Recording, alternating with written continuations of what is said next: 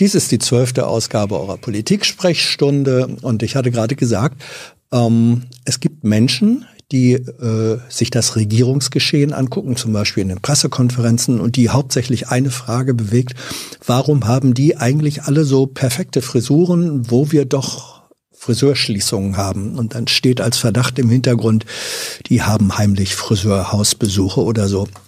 Liebe Leute, ich sag euch dazu, ich selbst war nicht beim Friseur, seit der dicht machen musste. Das ist jetzt wie lang her? Zweieinhalb Monate etwa. Und ich habe keinen heimlichen Friseurbesuch gemacht, keine Schwarzarbeit äh, in Anspruch genommen. Es geht trotzdem. Wenn der Haarschnitt vorher okay war, dann darf es auch etwas längere Zeit wachsen und sieht trotzdem immer noch okay aus. Also guter Friseur Standard und dann muss man keinen falschen Verdacht hegen. So, das als kleine äh, Anmerkung vorab. Jetzt wollen wir aber mal gucken oder will ich mal hören, wer, ich weiß es ja wieder nicht, wer ist jetzt in der Leitung? Hallo, hier ist Hans. Hallo, hier ist die Sabine. Sabine, wie, ist, wie sitzt deine Frisur? Also ich schnippel auch selber ja. und ich finde es auch okay, obwohl es natürlich besser aussieht, wenn man beim Friseur war. Aber ja. alles gut. Ja, gut. Also du Aber ich teile auch nicht, was zum Beispiel der Michael Meyer-Hermann, der Modellierer vom Helmholtz-Institut, neulich gesagt hat, dass er überhaupt kein Verständnis hat für die Existenz dieser Friseurjobs. Ich meine, er hat wirklich sehr lange, so kann man irgendwie leicht reden, ja. ja, ja, ja, der hat leicht. Ja. Also ich, ich habe ich hab großes Verständnis für alle Friseurjobs. Es kann sich nicht jeder lange Haare, vor allem mit ungezügeltem Wachstum, äh, leisten. Bei manchen, manche kleidet das im Haupthaar sehr unvorteilhaft. Also ich finde Friseur und Friseurin ist ein sehr ehrenwerter und eigentlich finde ich auch äh, angesehener und nützlicher und wertvoller Beruf. So. Und schlecht bezahlt. Ja, genau. Du hast aber nicht zufällig Friseurinnen oder Friseure in der engeren äh, Bekanntschaft? Nein. Gut, okay. Das war aber nicht dein Thema, weswegen du angerufen hast, ne? Nee, obwohl ich darüber auch eine Menge reden könnte. Nee, mhm. mein Thema war, ich äh, hatte das Bedürfnis über No-Covid und die verschiedenen Varianten, die mhm. es dazu gibt, zu sprechen, weil das gerade ja auch eine große gesellschaftliche Debatte ist und mhm. die finde ich wichtig am Laufen zu halten. No-Covid und die verschiedenen Varianten. Meinst du damit verschiedene Varianten innerhalb von No-Covid oder meinst du dazu No-Covid, Zero-Covid und äh, was es sonst noch so alles gibt?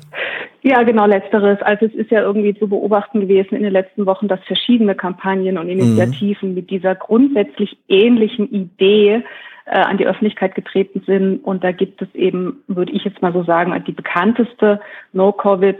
Es gibt auch Anti-Covid, es gibt Zero-Covid, es gibt Contain-Covid und seit kurzem vom RKI, also vom Robert-Koch-Institut, mhm. Control-Covid.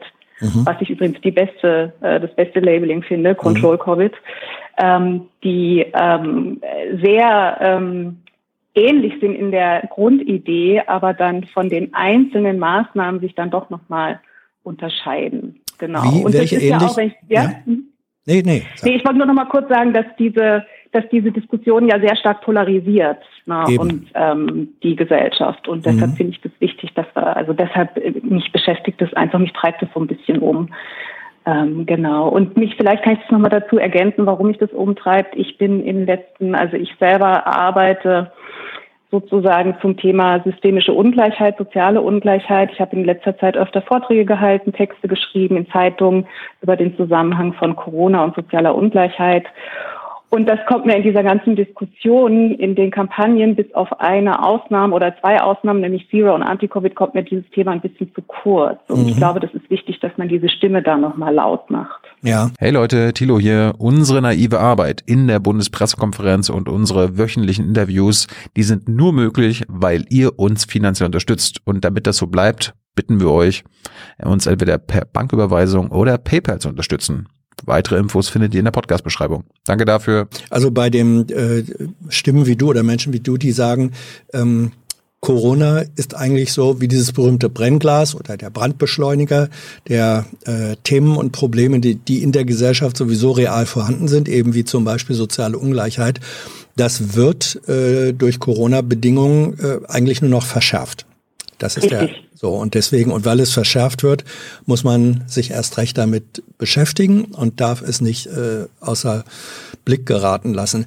Ähm, wenn du sagst, äh, es sind eigentlich im Grunde ähnliche Ansätze. Was ist für dich der gemeinsame Ansatz dieser No-Covid, Zero-Covid, äh, Control-Covid äh, Ansätze? Also was ist für dich der gemeinsame Punkt, vor allem dann in der Polarisierung äh, zu denen, die prinzipiell gegen solche Modelle sind? Wie definierst du das?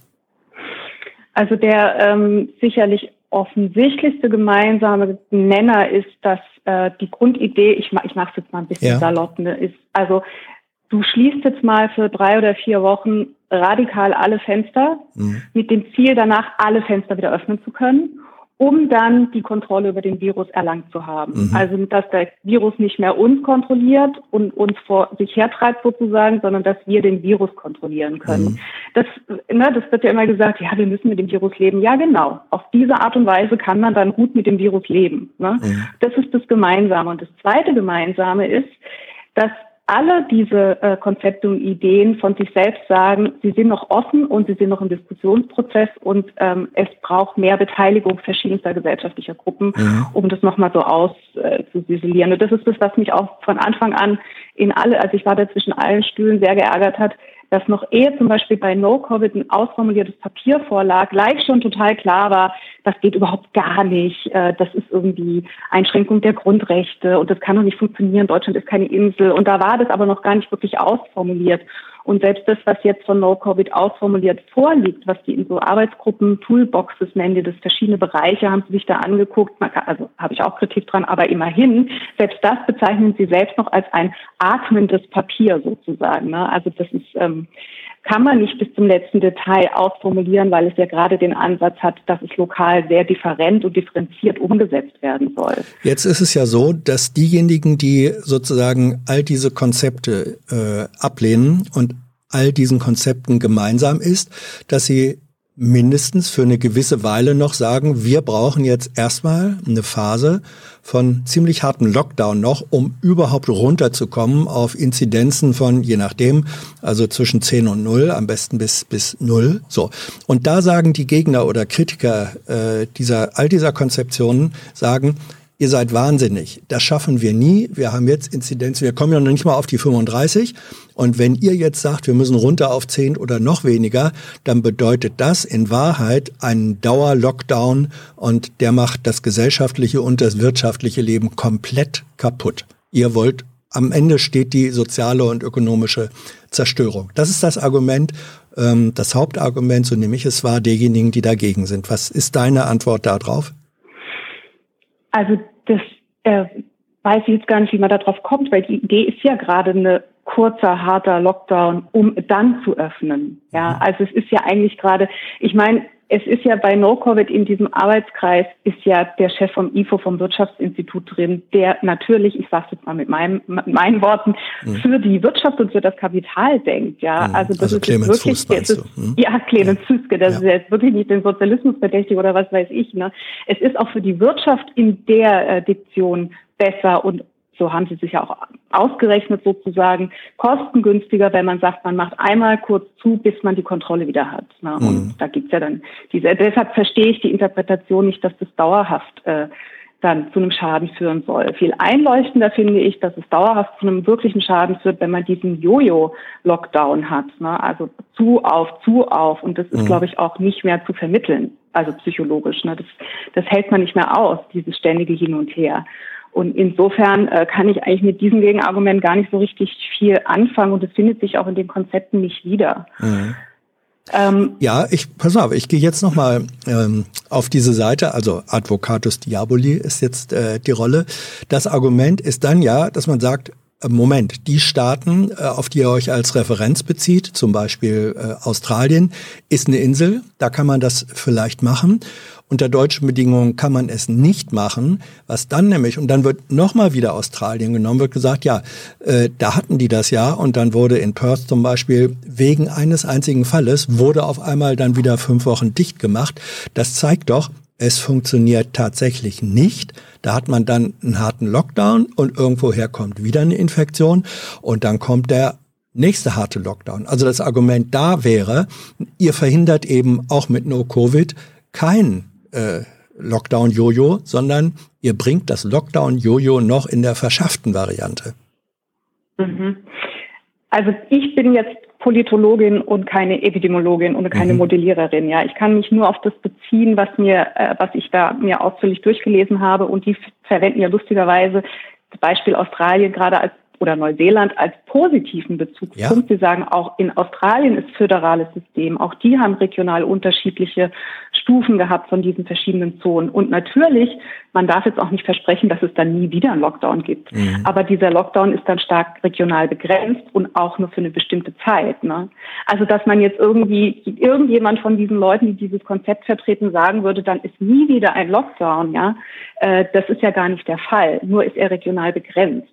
Mhm. Und es ist ja auch keine, kein Dauerzustand, sondern das läuft ja parallel, so die Konzepte zu, äh, man muss eben die, diese Impfstoffversorgung ähm, parallel verbessern. Man muss äh, diese ganzen anderen Strategien wie Testungen und Trace und so, das ist ja alles mit drin, äh, muss man gleichzeitig mit verbessern. Ähm, und dann kommt noch dazu, dass ja auch tatsächlich immer gesagt wird, Deutschland ist keine Insel, es wird ja immer als europäisches Projekt dargestellt. Und wenn es dann immer heißt, ja, wir können ja nicht alle Grenzen schließen, es ist auch gar nicht vorgesehen, alle Grenzen zu schließen, sondern im Einzelfall Grenzkontrollen zu machen und Testungen vorzunehmen. Und wenn es dann heißt, es geht nicht, dann kann ich jetzt nur auf die jetzige Situation verweisen, wo wir genau diese Grenzkontrollen gerade haben, nach Dänemark, ja, nach äh, Tschechien und so weiter. Die gibt's ja schon. Mhm. Ja, also es scheint ja offensichtlich im Moment gerade so zu sein, als hätte man so eine kleine No-Covid-Strategie unter der Hand, ohne dass man aber die Kommunikationsstrategie mit dazu machen würde. Mhm. Ähm, du bekommst ja aber auch mit als Politologin, dass äh, innerhalb der, äh, des Lagers der zurzeit politisch Verantwortlichen, und zwar sowohl auf Bundesebene als auch in den Ländern, ähm, es zwar unter Umständen heimliche Sympathien für so einen No-Covid-Ansatz äh, gibt. Äh, ja. Man sagt bis hinein ins Kanzleramt. Äh, dann aber sagen genau diese Politiker, äh, sagen realistisch betrachtet, das halten wir nicht aus. Die Bevölkerung fängt jetzt schon an, zu rebellieren. Und wenn wir jetzt sagen, wir machen jetzt noch mal so lange dicht, bis wir runter sind, ähm, das läuft uns komplett aus dem Ruder. Also sozusagen politisch, pragmatisch wird gesagt, schöne Idee, funktioniert aber nicht. Mhm. Ich beobachte das auch. Also ich hatte auch den Eindruck, dass zum Beispiel Frau Merkel dem nicht ganz äh, abgeneigt ist. Mhm. Die äh, Oberbürgermeisterin von Köln ist sehr explizit dafür, hat sich sehr explizit dafür ausgesprochen. Äh, bei Söder denke ich auch, dass er das gar nicht so schlecht findet. Ich ähm, würde mal vermuten, dass die, ähm, die Pandemiemüdigkeit oder sagen wir mal besser die Maßnahmenmüdigkeit auch aufgrund der Widersprüchlichkeit dieses, ich würde ja den Lockdown, den wir gerade haben, nicht als harten Lockdown bezeichnen. Mhm. Ne? Also breite Teile der Wirtschaft laufen weiter, wenn man sich jetzt mal die Zahlen anguckt, äh, über das verarbeitete Gewerbe, die Industrie. Ne? Das sind jetzt keine Einbrüche zu verzeichnen. Naja. Natürlich, was wir wahrnehmen, ist, ist, die ganze Dienstleistungsgeschichte, der Einzelhandel, äh, Gastronomie und so weiter. Das ja, aber auch der ganze Kulturbereich. Also das ist auch und der Wirtschaft. Ganze Kulturbereich. Das ist Wirtschaft. Genau, und der ganze ja. Kulturbereich, richtig. Mhm. Und du stößt dann quasi in deinem Alltag auf diesen Widerspruch, dass du all das nicht mehr besuchen kannst, keine Kultur mehr, keine Gastronomie mehr und dass du vor allen Dingen privat extreme Einschränkungen hast. Ja, du darfst dich privat nur noch mit einem oder zwei Haushalten, je nachdem, was dann gerade der aktuelle Stand ist, treffen, aber auf Arbeit musst du gehen. Ja. Mhm. Genau. Und wir wissen vom RKI, dass die höchsten Infektionsgefahren ähm, äh, in geschlossenen Räumen sind. Und guck dir an, wie die arbeiten teilweise in, in also wo auch immer in Fabriken. Die Leute kommen in Kantinen zusammen, die kommen in ihren Großraumbüros zusammen, die kommen in Pausenräumen zusammen. Es gibt ja leider keine ausführlichen Zahlen, die misst man ja schon gar nicht mehr. Man misst irgendwie Zahlen im Park und in der Freizeit, mhm. aber schon gar nicht mehr auf der Arbeit. Und das ist ein Widerspruch, ja. Das ist, finde ich, ein Widerspruch, der, der den Leuten auch nicht mehr vermittelbar ist, ja. Wie kann es das sein, dass ich mich privat ja, so einschränken muss, ne? Da gibt's ja ein, ein äh, also einer der Unterschiede zwischen Zero-Covid und No-Covid, besteht ja darin, dass No-Covid ähm, im Grunde nicht kategorisch sagt, und dann müssen wir die Produktion, die Wirtschaft auch komplett schließen, sondern No-Covid ist da ein bisschen, sagen wir mal, liberaler äh, und sagt ja, da, wo bestimmte Produktionsbedingungen sind, wo also zum Beispiel auch Hygienekonzepte äh, umgesetzt werden können in Fabriken und so weiter, da sollen die ruhig offen bleiben, während Zero-Covid da ziemlich, ziemlich massiv ist und sagt, nee, komplett dicht machen und das, was da an wirtschaftlichen und ökonomischen äh, oder, oder finanziellen Folgeschäden entsteht, muss äh, vom Staat kompensiert werden. Das ist, glaube ich, so grob gesagt einer der Unterschiede zwischen diesen beiden Strategien. Äh, wie nah oder was hältst du vor diesem Hintergrund denn eigentlich von, von einer äh, Zero-Covid-Strategie oder der Aktion, die eine stärkere politische Dimension auch hat? Mhm. Das ist richtig. Also ich, äh, ich muss mal kurz vorausschicken, ich habe an beiden Kritik, ne? also an ja. beiden Konzepten. Bei Zero Covid ist es auch sehr allgemein formuliert, da heißt es, ähm, gesellschaftlich äh, relevante Wirtschaftsbereiche müssen aufbleiben, mhm. also für Dinge des täglichen Bedarfs. So, da würde ich aber sagen, das ist aber noch nicht so wirklich gut durchdacht, weil wir haben Lieferketten, ne? Und wir mhm. haben, äh, wir müssen auch die stoffliche Seite der Produktion, sage ich immer, angucken. Ich mache mal ein ganz einfaches Beispiel. Wenn ich sage, ich will weiterhin Milch und Joghurt kaufen, dann muss ich auch die Fabriken mir angucken, die die Verpackung produzieren. Ne? Also es gibt sozusagen Lieferketten, die man irgendwie mit betrachten muss. Und gerade aus einer ähm, Perspektive von Zero Covid, die sehr, sehr, was ich ja sehr gut finde, die genau diese sozialen Missstände mitdenkt. Mhm. Ne? Das macht ja No Covid meines Erachtens nicht so. Das ja. finde ich ja bei Zero Covid wirklich sehr gut. Die äh, haben, finde ich, müssten aber dann auch die Lieferketten in den globalen Süden mit berücksichtigen. Was ist jetzt mit den äh, Textilarbeiterinnen, ich sage jetzt mal in Bangladesch, ja, die dann plötzlich abgeschnitten sind, äh, weil im globalen Norden äh, die Betriebe zu machen, die jetzt Mode ähm, produzieren oder verkaufen oder wie auch immer. Ne? Das ist also scheint mir alles auch noch irgendwie zu einfach gedacht, sage ich jetzt mal, oder noch nicht noch nicht durchdacht. Ja, mhm. also das ist ja auch noch ein Prozess und auch in der Diskussion. Ähm, während bei No Covid da finde ich kritisierend wird, dass alles dem kritiklos dem Wachstumszwang unterworfen wird. Da mhm. ist sogar vorgesehen, dass selbst in den grünen Zonen, wenn man dann mal eine grüne Zone erreicht hat, dass selbst dort Betriebe des produzierten Gewerbes geöffnet bleiben sollen. Ja, das finde ich natürlich schwierig, weil wenn du Betriebe geöffnet lässt, dann hast du wieder das Problem, dass diejenigen, die Kinder haben, arbeiten gehen müssen und schon hast du Auswirkungen auf diesen ganzen Bereich Bildung und Kinderbetreuung. Mhm. Ja, das finde ich da wiederum nicht gut durchdacht. Und äh, das liegt natürlich daran, dass du bei der Zusammensetzung der äh, Leute, die in diesem No-Covid-Gremium sitzen, du hast niemanden, der mal jemanden vertreten würde, zum Beispiel vom Paritätischen äh, Wohlfahrtsverband oder von genau denen, die eben jene Menschen mitdenken, die unter den sozialen Missständen jetzt in der Pandemie wesentlich mehr zu leiden haben als alle anderen. Mhm. Und wenn ich vielleicht noch kurz einen Punkt machen darf, ja. wir diskutieren alle in der Öffentlichkeit immer nur entlang von Gruppen wie Alterskohorten. Wir gucken uns die Jungen, die Mittleren und die Alten an und wir diskutieren in Gruppen von Risikogruppen oder Menschen mit Vorerkrankungen. Aber wir diskutieren nicht oder wir gucken nicht in Kategorien sozialer Schichtung. Und die liegt quer zu den Alterskohorten und zu den Risikogruppen. Und das ist in, bei No-Covid kommt das überhaupt gar nicht vor. Mhm. Und genau an dem Punkt was Bildung angeht und so weiter, müsste man sehr viel mehr machen. Wie zum Beispiel würde ich vorschlagen, dass man mal jetzt mal diese Schulprüfungsgeschichten einfach mal ein Jahr aussetzt was brauchen wir jetzt? Also, Entschuldigung, ich bin ja, nee. ja, aber ja, ich bin richtig. auch sitzen geblieben und habe promoviert. Ja, es ist kein Weltuntergang. Ja, man kann auch mal ein Jahr verzichten. Mhm. Immer dieses Leistungsding inmitten einer Pandemie, das weiter zu verfolgen. Und wenn du dir anhörst, die Kinder, die jetzt äh, gefilmt worden, jetzt bei der Eröffnung der Schulen und so weiter, die haben nicht gesagt, oh, ich bin total froh, dass ich endlich wieder auf Prüfung lernen kann, sondern die haben gesagt, ich bin total froh, dass ich meine Freundin wieder sehe. Das ist der Grund, warum die dahin wollen. Ja, ja aber es ist also insofern, ne? Hm? Aber es ist ein Grund.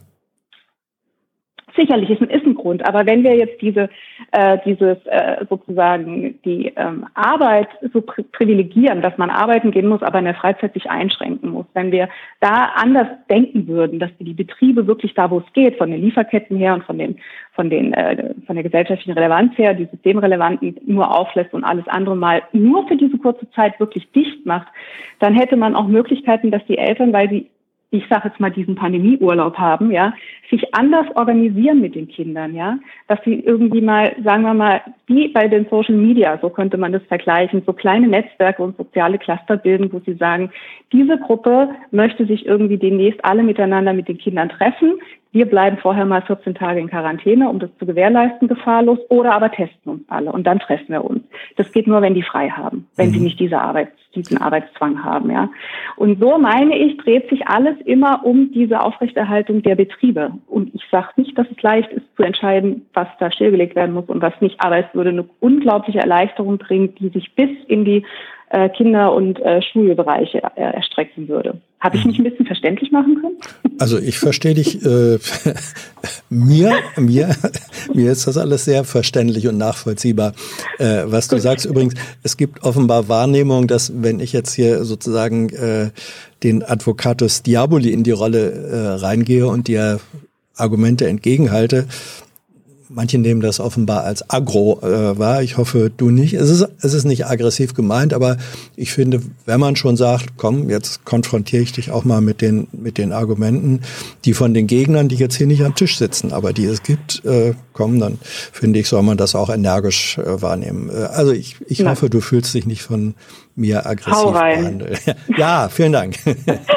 dann ähm, ein, ein Aspekt möchte ich gerne noch ansprechen, äh, Sabine. Es gibt ja auch bei den äh, Kritikern der Strategie, also das Argument, dass sie sagen, wir können doch nicht, und dann wird darauf hingewiesen, die Zahl der äh, schweren Erkrankungen und vor allem der Todesfälle äh, zu einem übergroßen Anteil in der Gruppe der sehr Alten, also 80 äh, und älter. Und dann ist das Argument, wir können doch nicht 80 Prozent der Bevölkerung dafür bestrafen, damit es äh, um, um 5 Prozent oder 20 Prozent äh, zu schützen, sondern da ist dann das Argument, dann schützt doch die vulnerablen Gruppen besser und die anderen können dann ihr relativ freies Leben wiederführen. Was sagst du denn zu so einem Argument? Ähm, es macht mich ein bisschen müde, ehrlich gesagt das ist schon so oft jetzt gesagt worden, dass diese vulnerablen Gruppen erstens mal sehr, sehr, sehr viel mehr ähm, äh, Anteile in der Bevölkerung sind, 70 Prozent oder 40, so geschätzt, ja. ne? sind, mhm. ja, sind nicht nur die Alten. Es ist von Long-Covid jetzt noch gar nicht die Rede. Ne? Also was mhm. viele Fälle, von denen man jetzt hört, wo junge Leute ohne Vorerkrankungen mit wirklich langfristigen, zum jetzigen Zeitpunkt kann man das ja jetzt nur erstmal nur langfristig, weiß ja nicht, wie viele Jahre sie mit diesen Symptomen, Erschöpfungssyndrom und so weiter zu kämpfen haben. Wir wissen noch zu wenig darüber, um solche Aussagen treffen zu können. Und ich finde, There's no glory in prevention, hat Drosten ja so schön gesagt. Ne? Also in der Vorsicht, äh, damit glänzt du nicht und hinterher wird dir das keiner danken, weil man kann nicht beweisen, dass es an der Vorsicht lag. Aber ey, ich finde angesichts dessen, was man da so hört, was da für Langzeitfolgen sind und viele Menschen, wie viele es dann doch sind, die zu den Risikogruppen gehören, ich will damit nicht äh, spielen vor dem Hintergrund, dass ich eigentlich der Überzeugung bin, dass wir eine Wirtschafts- und eine Gesellschaftsform haben könnte, die wesentlich resilienter sein könnte, als sie derzeit ist. Ähm, deshalb sehe ich das nicht ganz ein, ehrlich gesagt. Eine letzte Frage noch, äh, Sabine. Ähm, es hat ja, gestern war das, äh, hat sich eine In Initiative vorgestellt mit einem Konzept, ein interessantes Bündnis. Das reicht äh, von Kulturinstitutionen, also vor allem äh, Theater und, äh, und, und Tanzbühnen, Opern, äh, und Sportverbänden, die haben gesagt, der Leistungssport durfte ja unter bestimmten Hygiene- und Schutzkonzepten bereits im, vor einem Jahr wieder, äh, fast einem Jahr wieder aufmachen.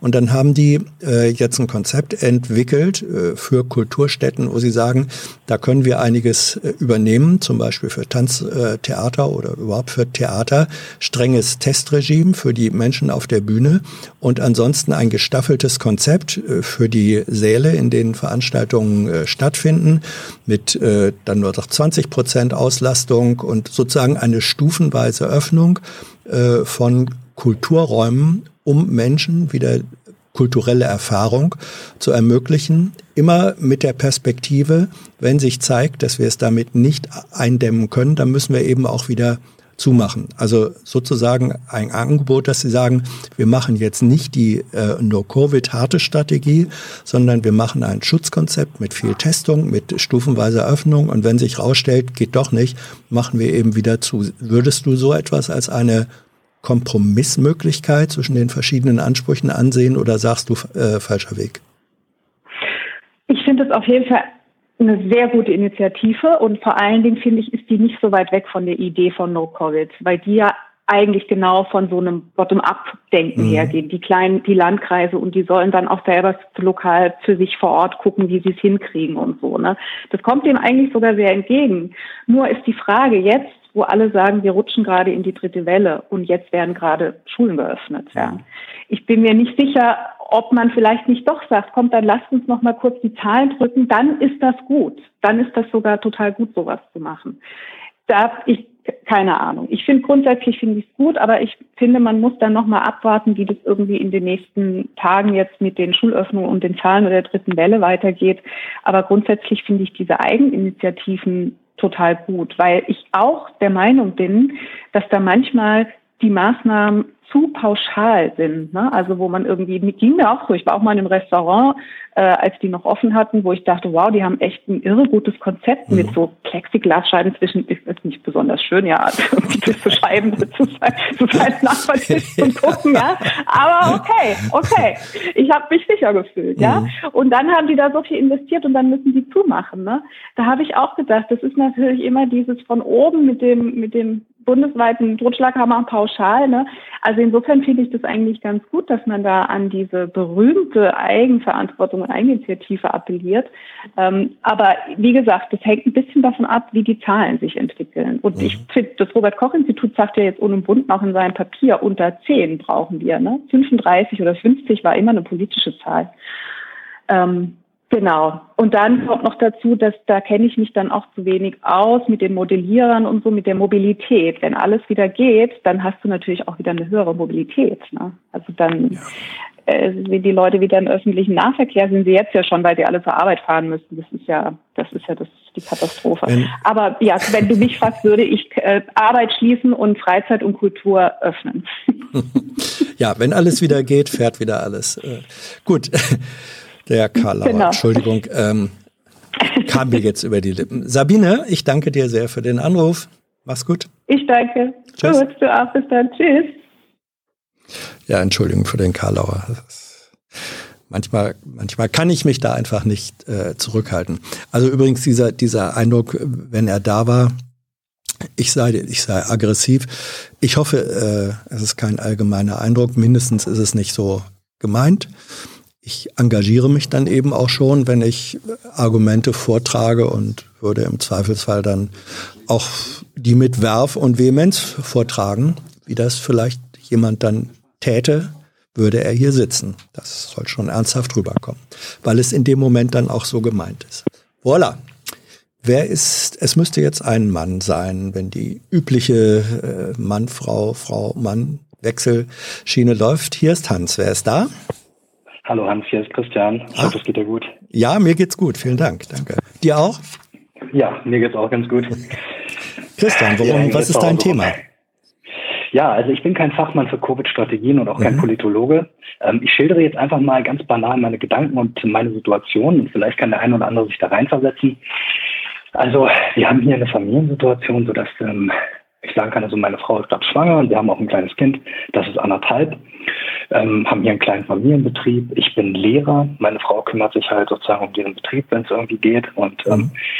wir, es ist schon wirklich ein, ein, ein Leben im Moment wirklich an, an der Grenze des Machbaren irgendwie. Und ähm, ja, es, man, ich habe so ein bisschen den Eindruck, ähm, dass, dass ähm, wenn man sich ähm, so, wenn man auch an seinen Freundeskreis denkt, dann ist es schon irgendwie eine, eine traurige ähm, ähm Geschichte, die sich, die sich abbildet.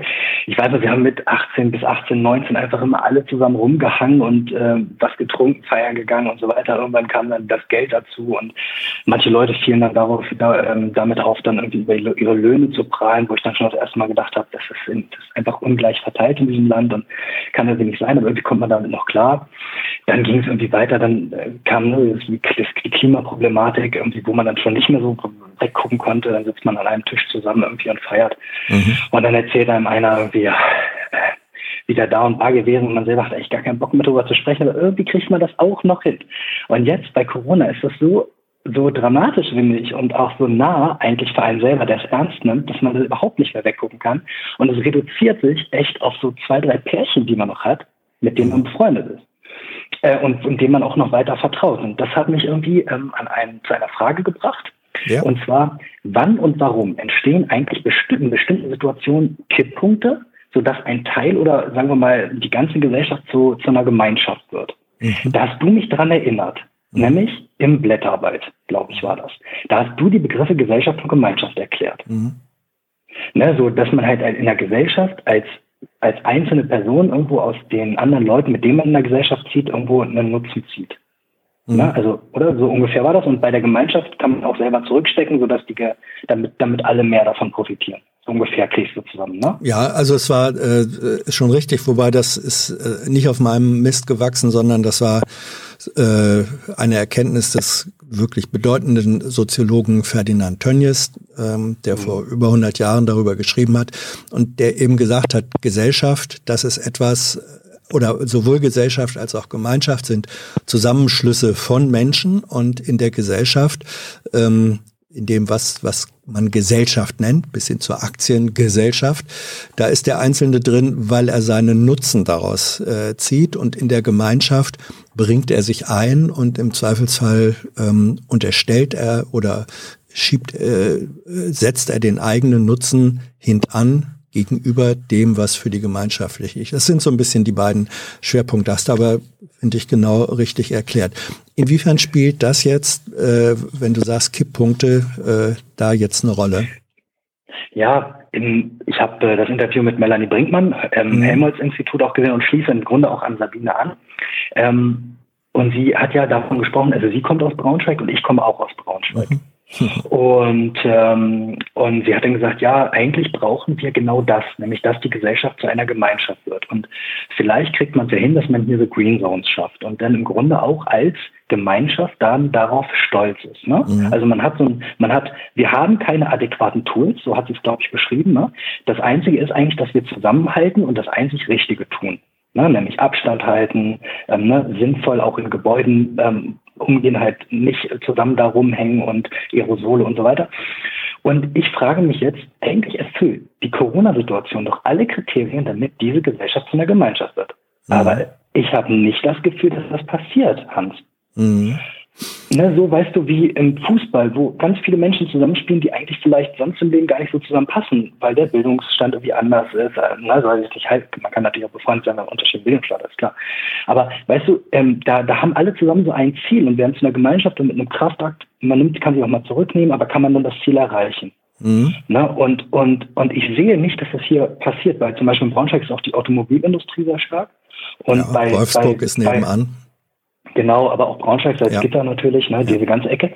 Und ähm, weißt du, hier sind natürlich viele auch dort beschäftigt und ich sehe halt, die sind nicht systemrelevant und die schicken aber weiter ihre Kinder, beide meinetwegen beide aus einem Pärchen arbeiten beide bei VW und schicken beide ihre Kinder weiter ähm, in die Kita oder zu Tagesmüttern und so weiter und äh, einfach nur damit sie halt den Rücken frei bekommen, äh, bekommen dadurch. Mhm. Und ich finde, das entfremdet so stark.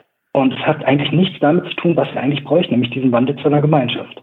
Ja, aber vielleicht findet er ja äh, dennoch ein Stück weit statt, nur in anderer Form, nämlich, äh, dass es eine Aufteilung gibt oder eine Polarisierung in unterschiedliche Formen von Gemeinschaft. Also Gemeinschaft, mhm. äh, man kann natürlich sagen, die große Gemeinschaft, da gehören dann eben alle dazu, äh, aber in polarisierten Situation oder polarisierenden Situationen und Krisen sind ja äh, in aller Regel Krisen polarisieren die Menschen, äh, die davon betroffen sind. Dann äh, bis hin die einen sagen, wir müssen diesen Weg gehen, die anderen sagen, nein, wir müssen diesen äh, den ganz anderen Weg gehen.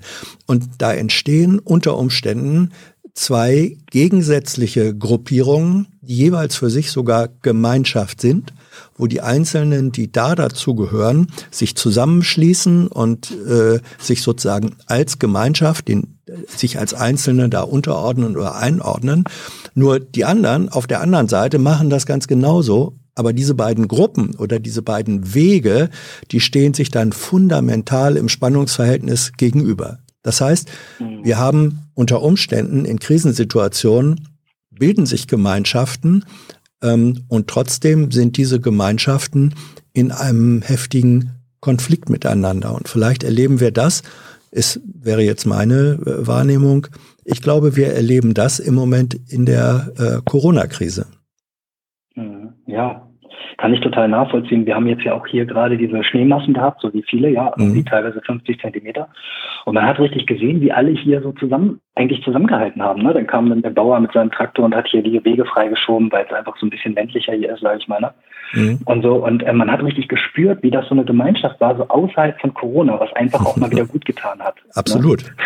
Ja. ja. Und aber weißt du, dann sind so Situationen und dann sagt man, man geht mal spazieren oder so weiter und ähm, trifft sich mit jemandem und dann werden so, na, ich wird halt gefragt, ja, mit der Geburt, ne, jetzt ist irgendwie im Mai bei uns äh, Geburtstermin. Ja, ob, ob wir, um, ob wir denn, ob wir da gelassen ähm, sozusagen sind und ich sage natürlich, ich weiß es nicht, keine Ahnung, ich weiß nicht, wie die Situation dann ist. Mhm. Ich kann das nicht sagen. Ähm, und dann wird halt, dann kommen halt so Sachen wie ja, aber ist doch auch nicht, ist doch nicht schlimm. Also bei Schwangeren, da weiß man doch, da, da ist doch irgendwie noch nichts. Also es werden so, so Halbwissen auskommen. Und das Problem ist, diese, diese Verharmlosung, die macht mir halt zu schaffen, weil sie ja dazu führt, dass die anderen irgendwie, also die andere Gruppe, die du vielleicht nennst, mhm. die schaffen es dadurch, irgendwie ihre Realität einfach zu halten. Aber meine Realität wird dadurch nicht einfacher, sondern nur komplizierter, weil ich nicht mal jemanden habe, mit dem ich darüber sprechen kann. Mhm. Ne? Und und und äh, man fühlt sich auch alleingelassen und ähm, dieses so, die sind so die Lockeren und das wird so als cool verstanden und die, die halt eben sich an Regeln halten, die werden so ein bisschen auch, finde ich, abgestempelt als ähm, die Spießer und irgendwie ja, ihr, ne, irgendwie ihr seid so in eurer Bubble und irgendwie ihr müsst auch mal leben so. Ne? Das, das ist so das, was mich halt mhm. halt auch mürbe macht gerade. Ähm, ich, ich möchte noch einmal äh, zu sprechen kommen auf den, auf den Begriff, unter dem du das äh, äh, eingeführt hast, nämlich Kipppunkte. Ähm, meistens verstehen wir ja unter Kipppunkte ähm, oder sehen wir den Begriff Kipppunkte eigentlich eher negativ, dass man, dass man sagt, oh, wenn wir diesen Punkt erreicht haben, dann äh, kippt endgültig und äh, ist nicht mehr äh, zurückzuholen oder so. Das haben wir in der in der Klimawandelfrage, da wird ja häufig von Kipppunkten äh, gesprochen, dass man sagt, also wenn CO2-Konzentration ähm, so und so hoch ist, dann äh, kriegen wir das gar nicht mehr eingefangen, sondern dann kippt es eben äh, irgendwie wirklich. Das, das bekannteste Beispiel, wenn man so will, historisch für Kipppunkte ist ja äh, der, der Point of No Return, kennt man ähm, aus dem Flugverkehr oder auch Schiffsverkehr, wo man sagt, wenn wir diesen einen Punkt äh, erreicht oder überschritten haben, ab dann können wir nicht mehr umkehren, weil wir dann mit den Ressourcen, die wir noch haben, nicht mehr den sicheren Ausgangspunkt erreichen. Wenn wir den Point of No Return erreicht haben, dann geht's nur noch in die eine Richtung oder gar nicht mehr. Du hast aber eigentlich das, und das finde ich interessant, glaube ich jetzt eben gesagt, äh, besteht da nicht die Möglichkeit eines positiven Kipppunkts drin. So nehme ich deinen dein, ja. deinen Gedanken wahr, dass du sagst, ist das nicht die, diese Krisensituation etwas, was uns, was uns ein Kipppunkt sein könnte im Hinblick auf Bildung einer äh, Gemeinschaft im positiven Sinne, und zwar einer umfassenden. Da, da interpretiere ich genau. dich richtig. Ja, genau, das finde ich eigentlich das Spannende. Und ich habe es jetzt ja, wie gesagt, mit dem Schnee auch gesehen. Auf einmal kommt man mit Leuten im Dorf mhm. ähm, ins Gespräch, mit denen man vorher nie gesprochen hat, weil die vielleicht drei, vier Straßen weiter sind. Mhm. Aber auf einmal gibt es irgendwie so eine Möglichkeit zu sprechen miteinander. Alle sind da viel offener. Und das ist nur aufgrund einer Änderung, nämlich es ist ein bisschen mehr Schnee da. Eigentlich mhm. verrückt, ne? Äh, und ähm, zum Beispiel aber auch fällt mir das auf, ich weiß nicht, wer von den Leuten, die gerade zuhören, auch häufiger mit dem Fahrrad unterwegs ist, vielleicht ist es euch auch schon mal aufgefallen. ähm, ja, du zum Beispiel. Also wenn man jetzt in der Nähe von der Stadt ist, ist es seltener so, ich weiß es vielleicht gut, du bist in Berlin, ne? Das ist noch mal größer, oder? Ja. Aber gut, ähm, da, da wird sich weniger gegrüßt. Kaum ist man eine gewisse Kilometerzahl von der. Stadt weg, fangen die Leute an, Augenkontakt zu suchen und man grüßt sich ab. Also hat eigentlich dieses Entferntsein von der Stadt irgendwo in so einer, ich sag mal, Schicksalsgemeinschaft ähm, auf so einem Landweg zu sein und mit dem Fahrrad zu fahren, weil man irgendwie ein bisschen was anders macht als vielleicht der Mainstream, reicht schon aus, dass man sich doch abgrüßt in dem Moment. Und das ist für mich so ein Mikro-Kipppunkt vielleicht. Mhm. Ähm, und, und wenn man das jetzt, sag ich mal, ich pack das, diese Gedanken dazu, Ne? Oder mhm. ich denke mal, ich denke häufig auch an die WM 2006. Da haben wir uns da in der Stadt, wo ich war, da wurde sich angehubt, gegrüßt, da hat man zusammen gefeiert. Das war auf einmal eine Gemeinschaft. Warum eigentlich? Ne? Total bizarr. Ne? Da spielen Leute Fußball irgendwo. Ähm, und ähm, das, das, das verändert sich. Aber wenn man das jetzt alles mal so trichtert und guckt irgendwo, wo sind die Gemeinsamkeiten und wo was braucht es, um so einen Kipppunkt zu erreichen, dann finde ich das einen spannenden Gedanken. Und ich habe irgendwie das Gefühl, Hans, mhm.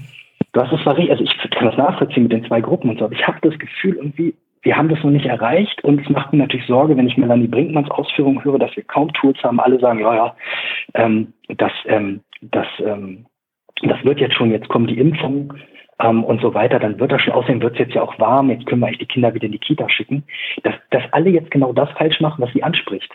Mhm. Und dass eben nicht dieser Kipppunkt erreicht werden kann. Ja, also ich, ich glaube, ein, äh, ein wesentlicher Punkt ist, und äh, da nehme ich nochmal dein Beispiel der, der spontanen Gemeinschaft, die sich äh, als Schneemänner oder Schneemenschen da äh, bildet. Da ist es natürlich relativ einfach, äh, eine Gemeinschaft zu bilden, weil es gibt da eine sehr eindeutige Situation. Da ist der Schnee, der behindert uns alle äh, sozusagen. Und jetzt müssen wir alle gemeinsam dafür sorgen, dass der Schnee wegkommt. Und wie man Schnee wegkriegt, das ist relativ einfach. Ne? Da können alle sagen, jetzt Hans, packen wir mal. Da mal reinhaken? Ja, okay. Weil du, du bringst nicht immer genau wieder auf den richtigen Pfad. Ähm, und zwar, ist das dann zu abstrakt? Ist es zu großflächig? Denkt man irgendwie wie beim Klima, irgendwie welchen Unterschied kann ich eigentlich machen?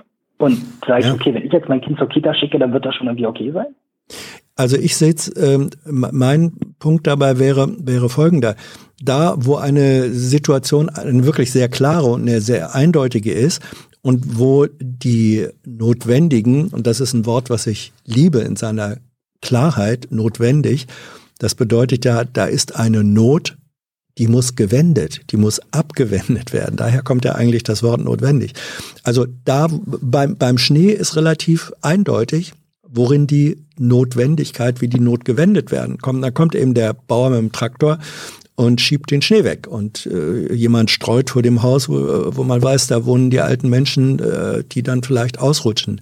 Das ist einfach, weil sowohl die Not als auch die Maßnahmen dagegen ziemlich eindeutig sind. Ähm, bei Corona, und das ist ja jetzt das Besondere, und das hatten wir auch schon in dem äh, Gespräch vorher ja äh, gehört, bei Corona sind Menschen in, äh, in einer Art und Weise betroffen, dass sie sich sehr unterschiedliche und auch gegensätzliche Wege daraus vorstellen können. Das ist nicht mehr die, nicht mehr die Eindeutigkeit wie beim, wie beim Schnee. Und wenn man die Eindeutigkeit nicht hat, sondern die, die äh, Unterschiedlichkeit äh, auch der, der Reaktionen, dann ist es, glaube ich, schwieriger, äh, den positiven Kipppunkt zu einer größeren Gemeinschaft herzustellen. Hm. Verstehe, ja. Es ist, es ist manchmal auch für mich auch so, also ich denke ja auch irgendwie, wenn, wenn ich jetzt wenn ich jetzt überlege, warum kann der Kipppunkt möglicherweise nicht erreicht werden, ne? Mhm. Ist, es, ist, es, ist es irgendwie so, hat das auch was mit dem System zu tun? Ne? Also sind diese Leute natürlich auch alle, die hier Wohnungen oder Häuser irgendwo gekauft, gebaut haben und so weiter, sind sie nicht auch abhängig davon natürlich zu arbeiten, weil Kredite bedient werden müssen und so weiter. Also na, wollen sie sich jetzt irgendwie nicht da ähm, irgendwie die Blöße geben und sagen, nee, ich bleibe jetzt zu Hause, weil sie jetzt irgendwie gerade Anfang Mitte 30 sind und äh, eigentlich jetzt in dieser Karrierephase sind. Ne? Mhm. Und dort jetzt nicht eigentlich signalisieren wollen, sich rauszunehmen.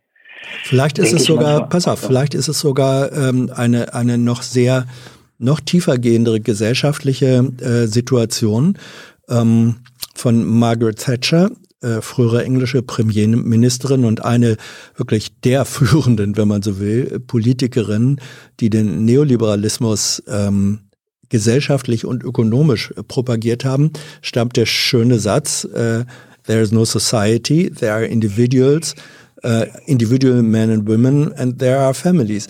Also äh, sozusagen ein Bild von Gesellschaft, das eben kein gemeinschaftliches Bild ist, wo strikt gesagt wird, nee, es gibt nicht äh, die Gemeinschaft, sondern es gibt nur die Individuen, also Hyperindividualismus. Und der setzt sich dann auch als Form von individueller, an eigenen persönlichen oder Kleinstgruppeninteressen äh, orientierten Verhaltensweise um. Möglicherweise erleben wir jetzt einen, einen Ausfluss im sozialen Verhalten aus diesen grundlegenden ökonomischen und politischen Veränderungen, die vor 30 Jahren, 30, 40 Jahren äh, gemacht wurden. Ja, könnte sein. Aber es wäre ja auch so, dass wenn, sage ich mal, oder dass es auch möglich ist, dass manche sich dem sperren, weil ansonsten ihre Realität komplizierter wird, oder? Ja. Also, ne, das, Das ist es ja auch. Ich meine, wenn man das jetzt anerkennt, so wie Brinkmann das ja auch mhm. für März prognostiziert ähm, hat, wenn man das anerkennt, dann müsste man ja auch ähm, eine gewisse Aktion dann daraufhin zeigen. Ja, das ist richtig. Ähm, also dass das, äh, wenn es so ist, dass der individuelle Weg zwar der leichtere äh, zu sein scheint und dass das Bilden einer größeren Gemeinschaft dann auch noch komplizierter wird, dann ist das sicherlich ein, eine, eine Form von Schwierigkeit, diesen Weg zu gehen. Was ich finde, und da hm, hast du so äh, zu Beginn des Gespräches so, so ein paar, finde ich, Andeutungen äh, gemacht, die ich gut finde, ist, dass man dieses Herausbilden von Gemeinschaft ähm, auf einer ziemlich kleinen Ebene aber auch anfangen kann. Also wo du sagst, da hängt man dann auf einmal ähm, mit, mit nur noch zwei, drei Pärchen äh, rum und so weiter. Und das ist natürlich ein Unterschied zu dem, was äh, wir alle als jüngere Menschen, so die, die Peer Group und die etwas größere Gruppe erlebt haben. Aber vielleicht ist gerade dieses ziemlich kleine äh, Modell von ähm, Zusammensein äh, und Zusammenfinden. Vielleicht ist das ein Ansatzpunkt für die Entwicklung von Gemeinschaft, also bottom-up, von unten her, ähm, angefangen bei sehr kleinen äh, Zellen oder Gruppen, die dann wachsen können. Ähm, ja, stimmt. Habe ich auch schon so ein Gefühl gehabt. Ah, definitiv. Aber es ist natürlich immer, das, das ist natürlich immer ein schwieriger Prozess, ne? Mhm. Also, ja, ja. gebe ich dir recht. Christian, ähm, ich danke Hans, dir. Ich wünsche dir. dir und deiner, deiner äh, Familie, die wächst, die am Wachsen ist, richtig? Das habe genau. ich richtig notiert. Wünsche dir alles Gute, wünsche, dass euer Familienbetrieb ähm, die Krise als Betrieb überleben kann. Und freue mich über deine Gedanken. Und Menschen, die ein Interesse an Gemeinschaft haben, äh, werden auch Möglichkeiten finden, glaube ich, in dem Rahmen, der ihnen zur Verfügung steht, sozusagen Gemeinschaft zu stiften. Das glaube ich auch. Und es, es wird sich ja in irgendeiner Form auch entwickeln. Mhm. Wir wissen alle noch nicht genau in welche Richtung, aber ähm, wir werden es miterleben. Christian, Mach's Grüße nach Braunschweig. Danke dir. Ja, danke. Tschüss. Tschüssi. Ja. Gute Güte, das Ferdinand Tönnies. Wirklich, äh, toller, also für Menschen, die sich für äh, Soziologie und Sozialwissenschaften überhaupt interessieren, lest Tönnies. Ist ein bisschen vom Sprach, äh, vom Sprachduktus her etwas altertümlich, klar, vor 100 Jahren. Aber er, er schafft schöne Begriffe. Also äh, zum Beispiel der Begriff der Willkür den wir alle kennen, da sagt er, naja, wo es Willkür gibt, gibt es aber auch den Kürwillen. Also er dreht diese Begriffe um und das finde ich eigentlich ein, sehr modernes und kreatives Verhältnis zur Sprache, dass man sagt, sagen kann, Worte sind ja nicht auf ewig festgemeißelt, sondern sie sind Material, das wir auch neu zusammenstellen können. So, das war der kleine Werbeblock für Ferdinand Tönnies. Und wer ist jetzt in der Leitung? Hier ist Hans. Hallo. Hallo Hans, hier ist Katja. Katja. Grüß dich. Mhm. Ja, hallo. Ich ähm, möchte mit dir ähm, mich ein bisschen austauschen über deine Haltung zu dem föderalistischen Bildungssystem mhm. in Deutschland, weil ich das Gefühl habe, dass jetzt äh, im letzten Jahr so ein paar Knackpunkte hochgespült wurden mhm. durch die mannigfaltige Entscheidung, wie macht es denn jetzt jeder wer macht's richtig, wer macht anders. Aber ich will jetzt hier gar nicht irgendwie über die Corona-Strategie mhm. äh, sprechen, wie man das in den Schulen verfährt, sondern für mich ist die Frage, und da interessiert mich deine Meinung, mhm. was hältst du denn von dem Föderalismus in der Bildung? Und noch einen Satz dazu zu sagen. Ja. Weißt du, ich weiß, dass du Lehrer bist oder warst oder auf Lehramt Ich habe Lehramt studiert, ja, das ist richtig. Ja, ja, ja Und du stimmt. hast auch als Lehrer gearbeitet? Ähm, nur im Rahmen oder des, ähm, hm. also im, im Rahmen des, des Studiums, da macht man, arbeitet hm. man natürlich äh, an Schulen, Praktika und so weiter. Und ich habe dann äh, später in anderer Weise als äh, oder lehrend äh, gearbeitet. Ähm, das ist, wird jetzt manche überraschen, aber ich war ein paar Jahre im Skilehrwesen äh, unterwegs. Das ist auch eine Form von Lehrtätigkeit, nicht die schlechteste. Und ich habe dann in der, äh, in der Journalistenausbildung habe ich auch Lehrfunktion, also dann für Erwachsene als Trainer oder so äh, gehabt. Aber sozusagen das Lehren, das Vermitteln, insofern ähm, gefällt mir schon und sind auch ein paar Erfahrungen da. Sag mal, äh, äh Katja, da, äh, mhm. kann das eigentlich sein, dass nicht nur mir, sondern vielleicht auch anderen deine Stimme irgendwoher bekannt vorkommt? ja, ja, das kann sein. Aber Aha. Thilo hat gesagt, ich muss mich nicht outen. nee, musst du auch nicht. Das ist, ähm, aber ich, ich, ich dachte es mir. Also Thilo ähm, macht ja manchmal gelegentlich gerne äh, bringt hier Überraschungen ein mit, mit äh, Menschen, wo er dann sagt, na mal gucken. Gut. Genau. Das, das ist, ich sollte okay. vielleicht noch mal ja. dazu sagen, darum habe ich dich mhm. auf, dein, äh, auf deine Lehrertätigkeit oder mhm. deine Ausbildung angesprochen. Ich komme aus einer Lehrerfamilie. Aber ah, ja. so, also aber so krass, dass es so ein bisschen wie so ein Witz klingt. Ja. Also es ist Vater, Mutter, Bruder, Schwester, Nichte, Neffe und auch alle Partner. Mhm.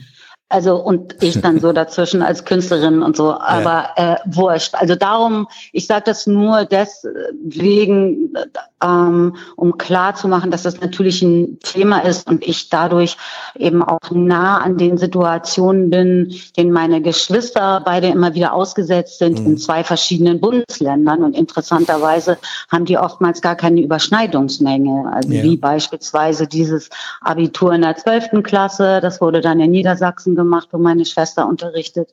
Und äh, in ähm, Rheinland-Pfalz, wo mein Bruder unterrichtet, war das nicht so. Weißt du, dem einen wird mehr Freiheit gegeben mhm. in der Auswahl dessen, was man, also die sind jetzt beides Kunstlehrer, also Kunst mhm. und Sport, das wird dann ja auch nicht mal so richtig ernst genommen zu meiner überaus großen Betrübnis. Ich, ich finde das, also ich finde ähm, die kreativen Fächer, um das mal so zu sagen, finde hm. ich, gehören eigentlich oder müssen gehören zu den wichtigsten überhaupt, weil da Ach, geht es um ja. Persönlichkeitsbildung und am Ende äh, ist die manchmal im Leben vielleicht wichtiger als das formale Wissen, weil es, weil sie im Übrigen auch dazu beiträgt, dass man im weiteren Prozess des Lebens dann auch weiß, wie ich mir Wissen verschaffe. Ja, ja, ja genau. Aber genau, gut, das, das, Lernen zu lernen. Das, mhm. das Lernen zu lernen. Ähm, mhm. So, du hast, willst mich, hast du mich aber gefragt, was ich denn eigentlich vom, vom Bildungsföderalismus äh, halte. Also ja. ähm, da muss ich dir sagen, da schlagen in meiner Brust zwei Herzen. Mhm. Das, äh, das eine Herz sagt, es ist eigentlich gut, dass wir den Föderalismus haben, weil der auch bedeutet, dass dass in unterschiedlicher Weise gelernt werden kann, dass man, dass es auch unterschiedliche Modelle der Organisation gibt, so dass auch eine Chance besteht, dass man sich gegenseitig zuguckt und ähm, dann auch die einen feststellen, ach, das, was wir jetzt hier probieren, ist vielleicht doch nicht so doll und vielleicht mhm. sind die anderen besser.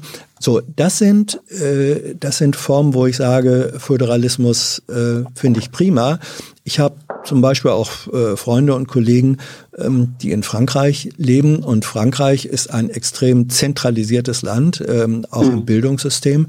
Ja, und äh, da ist dann eben wirklich alles zentralisiert mit allen Vorteilen und Eindeutigkeiten, die das hat. Aber mir fehlt da dann ein Stück weit wirklich einfach die Vielfalt. So, das ist das eine Herz. Und das andere Herz sagt, ja, und ich habe jetzt ähm, dann äh, auch in der, ähm, ich habe eine Tochter, die, die ähm, auch im Schulsystem, dann ging es darum, ähm, Abitur nach zwölf oder nach 13 Jahren.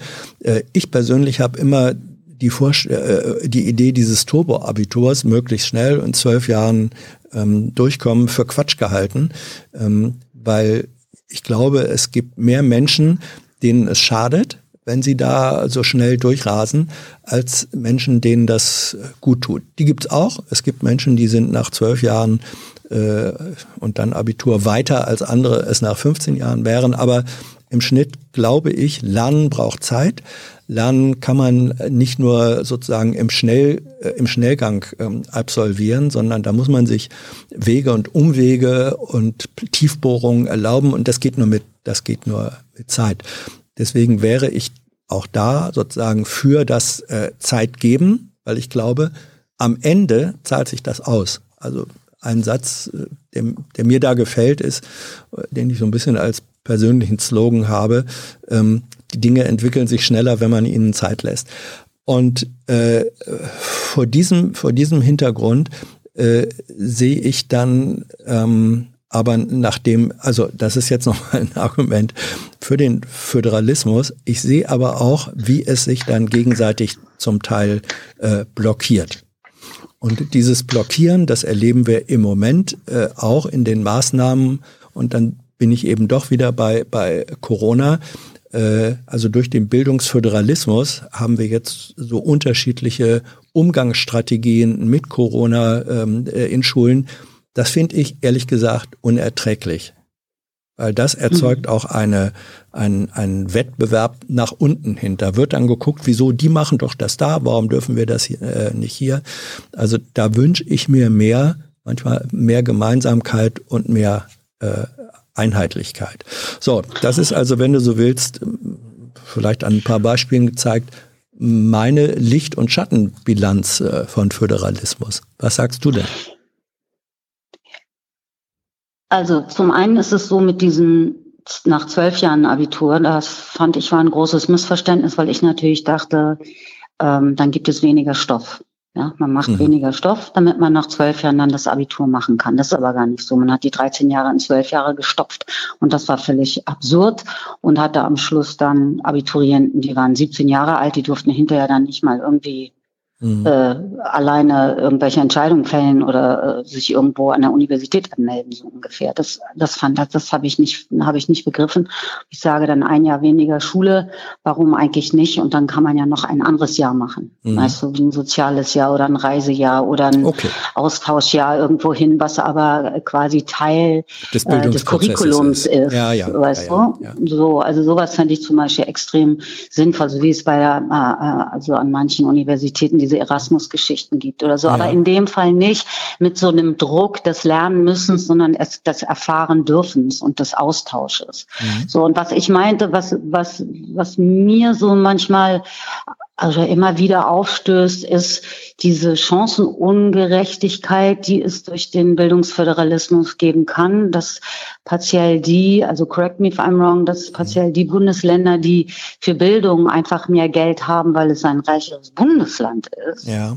ihre Schüler besser ausbilden können als jetzt zum Beispiel Bremen. Da mhm. komme ich ja her, aus der Ecke zumindest. Ja. Ich habe da auch Und das kann Zeit ja gelebt, nicht, ja. weißt du, das kann ja nicht sein. Mhm. Das, das finde ich, das kann ja nicht sein. Und zu dem, zu dem Punkt, den du gesagt hast, zu dem äh, zentralistischen System, ich weiß jetzt zu wenig darüber, wie das in Frankreich läuft. Ich weiß, wie ähm, zentralisiert, ähm, vor allem in der Reise. Also, Katja, Entschuldigung, ja. Entschuldigung. Ja. Wir, wir müssen, äh, ich kriege gerade aus der Regie, äh, äh, es gibt, glaube ich, ein technisches Problem. Ist das äh, richtig? Oh Mist. Ja, äh, was kann okay. ich tun? Nee, äh, das, das war, wir reden, wir reden weiter. Ähm, und zeichnen das auf. Wir waren nur im Moment, das war dann offenbar eine Sache mit dem Stream, ähm, dass wir gerade im Moment nicht, äh, nicht im, im äh, äh, Stream waren. Ähm, das wird jetzt gefixt und ähm, aber wir sind sozusagen weiter äh, dann im Gespräch und äh, wir setzen dann einfach sozusagen inhaltlich neu an, wenn wir das wieder äh, hingekriegt haben. Ähm, das ist, ich, ich weiß, dass du, äh, du äh, wir, man hört uns jetzt äh, sozusagen hoffentlich nicht. Du bist, genau, du bist irgendwo äh, auf dem niedersächsischen Dorf oder so. Darf ich das so sagen? Du musst ja nicht den Namen ja, ja. des Dorfes sagen. Also aber da bin ich jetzt so, nicht, ne? aber da bin ich ja, groß geworden. Ja, ich bin in einem niedersächsischen Dorf groß geworden. Ja. Ich, ich im Übrigen, ich im Übrigen fast auch. Also ich bin zwar in Hannover aufgewachsen, ähm, mhm. Manche nennen das ja auch ein niedersächsisches Dorf. Aber äh, meine, meine Mutter, also die äh, mütterliche Linie und dann auch die Großeltern mütterlicherseits, ähm, das war in Barsinghausen, also Dorf, wirkliches Dorf damals so. Ich kenne Barsinghausen. Ja, 25 Kilometer. Mhm. Ja. Südlich von, von Hannover. So, für diejenigen, die äh, uns im Livestream äh, eben nicht nicht haben hören können. Es war nicht unsere Schuld. Die Telekom äh, hat uns geärgert. Wir sind jetzt aber wieder live äh, und streamen, streamen. Und äh, immer noch ist Katja am Telefon. Ähm, die in einem niedersächsischen Dorf äh, aufgewachsen ist, die aus einer Lehrerfamilie kommt, äh, wo eigentlich sowohl die Eltern als auch die Geschwister im Lehramt tätig sind. Und wir waren jetzt gerade bei dem Punkt, bevor wir unterbrochen worden, ähm, äh, wurden sozusagen die, die äh, Auswirkungen des äh, Föderalismus. Und äh, mach nochmal den Punkt, wo wir, wo du aufgehört hattest, Katja. Ja, was mir immer wieder aufstößt, ist eine äh, gewisse Chancenungleichheit, je nachdem, in welchem Bundesland man zur Schule geht.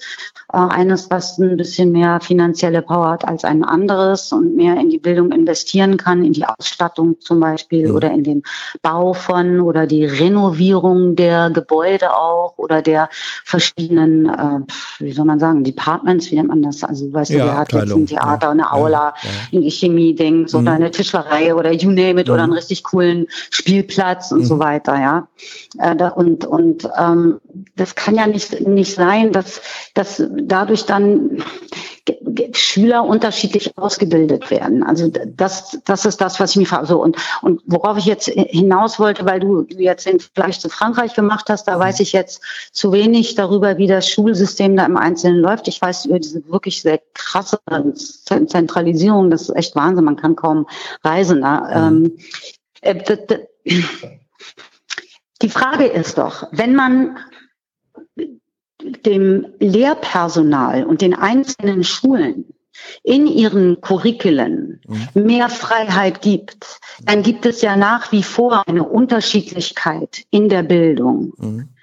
Verstehst du? Das heißt also, äh, wenn man auf eine Bundesebene von, von Bildung geht, dann geht es ja in dem Fall darum, dass es einen gewissen Stand gibt oder eine gewisse Ausstattung oder eine gewisse Größe an Klassen. Ich finde, diese Klassen sind auch alle viel zu groß. Mhm. Also jetzt wird ja immer in zwei oder ich weiß nicht, hier in Berlin, bei meinen, bei meinen, bei den Kindern meiner Freunde ist das so, die werden dann in zwei Gruppen unterrichtet und dann sind dann in den Gruppen zwölf oder vierzehn Kinder. Und ich finde, dass das reicht für eine Klasse. Mhm. Das müssen, also in meiner, zu meiner Zeit waren wir 40 Kinder in einer Klasse. Ja. So, und, und ich finde, dass es total gut ist, zu arbeiten mit 12 oder 15 Kindern und sehr viel mehr Lehrpersonal, weil auf deren, auf deren Schultern wird ja so viel abgelegt, die aber andererseits einen Lehrplan bedienen müssen, was aber von der Landesregierung verfügt wird. Mhm. Absurderweise. Also, also ja. die Freiheit zu entscheiden, wie und was man unterrichtet, das finde ich, kann man schon so ein bisschen mehr den Schulen an, an, in, äh, in, die Hand geben. Aber so äh, bundesweite Entscheidungen wie jetzt in diesem Fall zum Beispiel zu treffen, fände ich irgendwie sehr sinnvoll. Damit mhm. es so ein, so ein, so ein lebendigere, ähm, freudigere Bildung gibt. Weil das ist nur noch ein letzter Satz. Das ist das, was ich mir wünschen würde für diese die für diese demokratische Gesellschaft, dass wir uns wirklich leisten können, unsere Kinder rundum und so gut wie möglich auszubilden und zwar umsonst, weil das ist das, was man, was am allerwichtigsten ist für für eine Gesellschaft. Und ich glaube darüber hinaus, das heißt jetzt, vielleicht können wir zu dem Punkt noch kommen, bevor wir aufhören müssen, ist für mich die Frage, ob man die Idee wie unterrichtet wird heutzutage und vor allem auch was unterrichtet wird. Ob man das nicht vielleicht nochmal überdenkt mit dem Frontalunterricht und diesen ganzen Fächern oder ob man vielleicht mal ein paar neue Fächer erfindet. Mhm. Also ähm, da hast du jetzt nochmal, äh, es gibt niemanden, der uns zwingt, äh, in der nächsten Minute aufzuhören. Das ist sozusagen mhm. unsere gemeinsame Entscheidung, wie lange wir sprechen wollen. Und okay. ähm, dazu, dazu möchte, du hast ja jetzt nochmal so ein ganzes äh, Potpourri sozusagen da aufgemacht. ähm, ja, nö, äh, finde ich ja gut.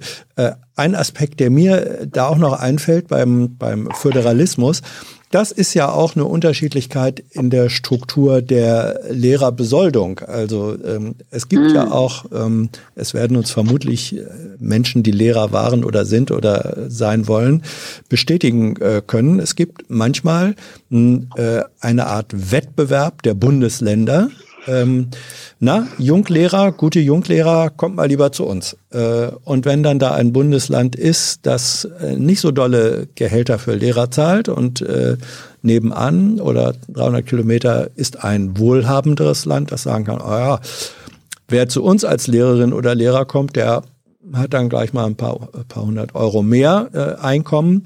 Das ist natürlich auch eine Motivation für Lehrer und Rinnen, die sich aussuchen, wo gehe ich denn als nächstes hin. Das ist auch. Ja, und jetzt kommen Privatschulen dazu. Dann kommen Privatschulen. Das ist ja jetzt der neue Trend. Ja, ja. so neu ist er gar nicht. ähm, aber er, er verstärkt sich äh, natürlich. Wobei ähm, Privatschulen finde ich, das ist auch, aber es ist nochmal ein extra Thema. Das ist ja äh, auch eine, eine zweischneidige äh, Sache. Da mhm. hängt es dann schon drauf an, A, ähm, wie elitär sind die eigentlich tatsächlich? Äh, B, gibt es äh, Fördermöglichkeiten, äh, also ist dann eine Frage auch der, der Monatssätze, die so eine Privatschule kostet. Und B, äh, gibt es zum Beispiel für Menschen und für Familien, die sich eben eigentlich keine Privatschule leisten kann, gibt es da ähm, Förderprogramme, dass die tatsächlich faktisch ähm, auch zum Nulltarif da reinkommen, weil andere dann mehr leisten. Dann also es ist, aber wie gesagt, es ist ein, ist ein eigenes Thema und an manchen Privatschulen, das gehört eben auch dazu, an manchen Privatschulen ist der Unterricht auch deswegen ein anderer, äh, weil da zum Teil auch die engagierteren Lehrerinnen und Lehrer hingehen. Du kennst das ja. aus deiner Branche, das ist im, im, im künstlerischen Produktionsbetrieb ist es ja manchmal ähm, auch so, dass etwas, was auf privater Initiative beruht, eher die, die engagierten und, und qualifizierten äh, anlockt und die da auch hingehen, als das, was sozusagen die, die staatliche Norm ist. Aber äh, ich wollte das auch gar nicht, äh, gar nicht weiter vertiefen.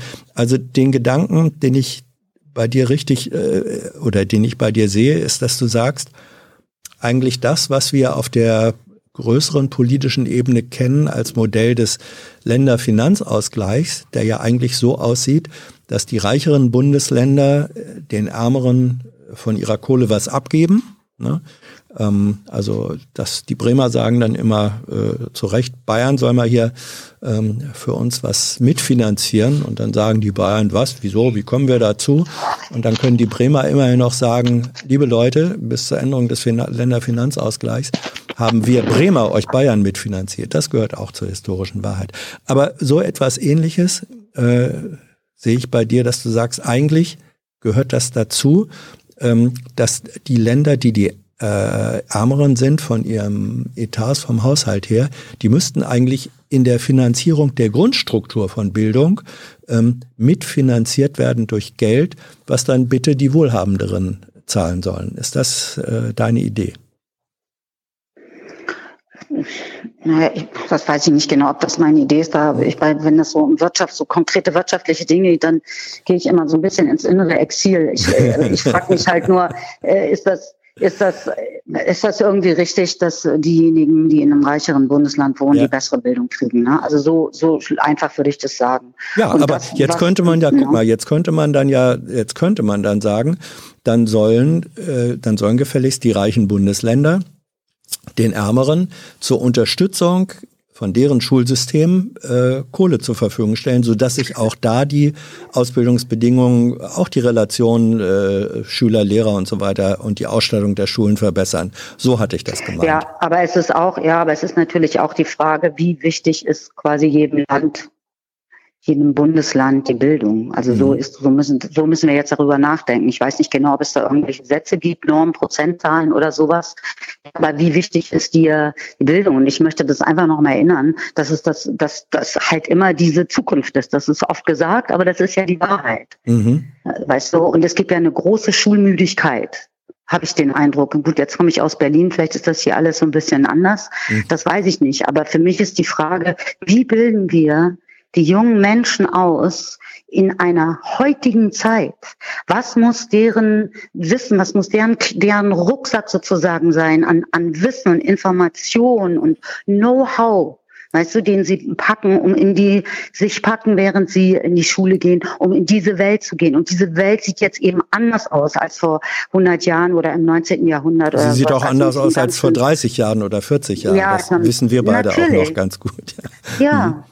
So. Natürlich. Und, und das, man kann nicht immer denselben Unterricht machen, obwohl um sich herum die ganze Welt sich ändert. Weißt du? Und ich ja. finde, muss man vielleicht mal einmal stehen bleiben und mal kurz gucken, was müssen wir denn, weißt du, die Kinder müssen eben nicht mehr reiten lernen. Mhm. Weil es gibt ja keine Pferde mehr, mit denen man von A nach B kutschiert. Mhm. Weißt du, was, müssen, was müssen die denn, was müssen die denn jetzt wissen und was müssen wir alle lernen, damit wir demokratisch zusammenleben können? Und wie stellt, also, wer stellt das wie, wer stellt das wie fest? Mhm. Also da sind wir wieder bei, bei Curriculum mhm. äh, Entwickel, äh, Entwicklung. Ja.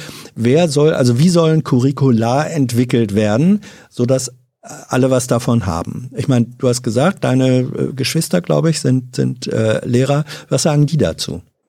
Sprecht ihr darüber? Ich kann den, ich kann den, ich kann den Beispiel nennen von ja. meiner Schwester in Niedersachsen, mhm. äh, ne, die Kunst studiert und die, die ein Talent hat, jungen Menschen Zeichnen beizubringen. Die, die mhm. auch die Leute, die sagen, ich kann überhaupt nicht zeichnen, ich kann nur maximal ein Strichmännchen. Mhm. Meine Schwester schafft das, ihnen Zeichnen beizubringen. Und zwar freudig. Mhm. Die haben Bock dazu. Weißt du? Oder mein Bruder ist so ein großer Experte in den ganzen Expressionismus. Die haben mal die ganzen Politiker irgendwie in expressionistisch gezeichnet. Ne? Zeichnenderweise war dann Joschka Fischer naturgemäß grün oder so. Weißt du? Also die haben alle so, die haben alle so Bock ja, ja. irgendwie auf, auf Kunst und auf Malen. Die haben, äh, mein Bruder hat die ganze Schule bemalt. Meine Schwester hat riesige Kunst-AGs gemacht und die, und hat, hat den Menschen, den jungen Menschen Lust gemacht an Kunst. Und plötzlich kriegt die sie eine Eingabe, Curriculum Niedersachsen, wo es dann hieß, dass sie jetzt in der, keine Ahnung, welche Klasse irgendwie Marienstatuen, äh, Marienstatuen aus dem 13. Mhm. Jahrhundert unterrichten sollte. Weißt du, wer will das wissen, wenn du neunte Klasse bist? Mhm. Ja. Weißt du, ja. wenn du irgendwie Sachen machen kannst, die, die, die, ähm, die Bock machen, die expressiv sind, die was bedeuten oder sowas. Warum lässt man dann den, diesen Lehrern nicht die Freiheit, ähm, den Unterricht so zu gestalten, dass sie die, die, die, die jungen Menschen verführen zum Lernen? Ja, das weißt du, ist und richtig. Ich mache mir da wirklich ja. Sorgen, weil das ja immer, ja. immer dann, dann gibt es so, so, so eine Abneigung gegen irgendetwas. Und ich finde, man braucht unbedingt sowas, wie sie das in Amerika und in England haben. Das nennt sich Debating. Mhm. Ja, das wäre bei uns eigentlich Kommunikation, dass man das lernt, miteinander ins Gespräch zu gehen. Ja, auch so, Streitkultur. Sozusagen äh, ja. Diskussions- und, und, äh, und Streitkultur. Ich möchte äh, Katja, okay. noch eine, eine aktuelle Frage an dich stellen, die dann oh, doch ja. auch wieder, wir sind ja weiträumig um Corona rumgekommen. Ähm, ja. was, was hältst du vom, vom Thema äh, der Schulöffnungen? Wird das oh zum Teil auf dem Rücken der Kinder äh, ausgetragen? Also kleiner Hinweis, ähm, bei den Schulöffnungen ganz vorn ist die baden-württembergische Kultusministerin und die will Ministerpräsidentin werden. Also für die ist das Thema ein Teil vom, äh, vom Wahlkampf. Wahlkampf. Ähm, hast du da eine Meinung zu? Zu Schul Schulöffnung unter Corona-Bedingungen? Ist das gut oder findet da was, wird da experimentiert auf dem Rücken von Kindern?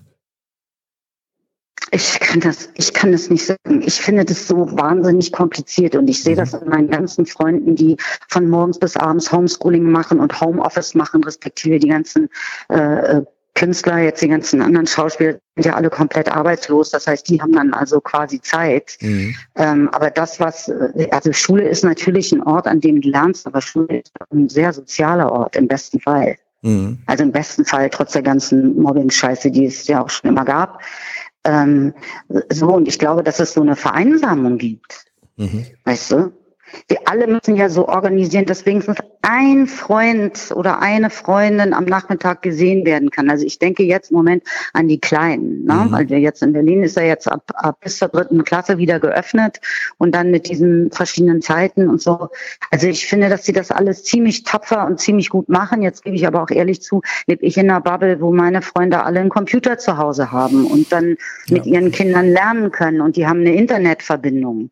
Weißt du, da gibt es eben äh, andere, andere Situationen, andere Familien, andere Geografie innerhalb des Landes, wo das dann eben nicht so schick ist mit dem WLAN oder, oder die ganze Zoom-Meetings von den kleinen Mäusen auf dem Handy gemacht werden muss. Mhm. Oder sowas. Ja. Da zeigen also, sich dann wieder das, die wieder, wieder das, Klassenunterschiede. Ich, kann ich will, dass das ja. zu Ende okay. ist, diese Pandemie. Ich, ich, ja. ich kann nicht mehr, weißt ich kann nicht mehr. Ich, also hier bei den Künstlern, das ist das totale Desaster, aber ähm, so. äh, keine ja. Ahnung. Ich will, dass die, diese Pandemie aufhört. Und dann können wir alle ja. wieder zur Schule gehen. Auch die Erwachsenen. Das Virus hau ab. Das wünschen wir uns alle. Und das Blöde ja. ist, dass das Virus auf solche freundlichen Wünschen nicht reagiert. Man muss es dann eben doch zwingen. Katja, ich gut, danke dir Dank. sehr für das Gespräch. Katja, mach's gut. Mhm. Dankeschön. Tschüss. Ja, du auch. Stay safe. Ciao. Ciao.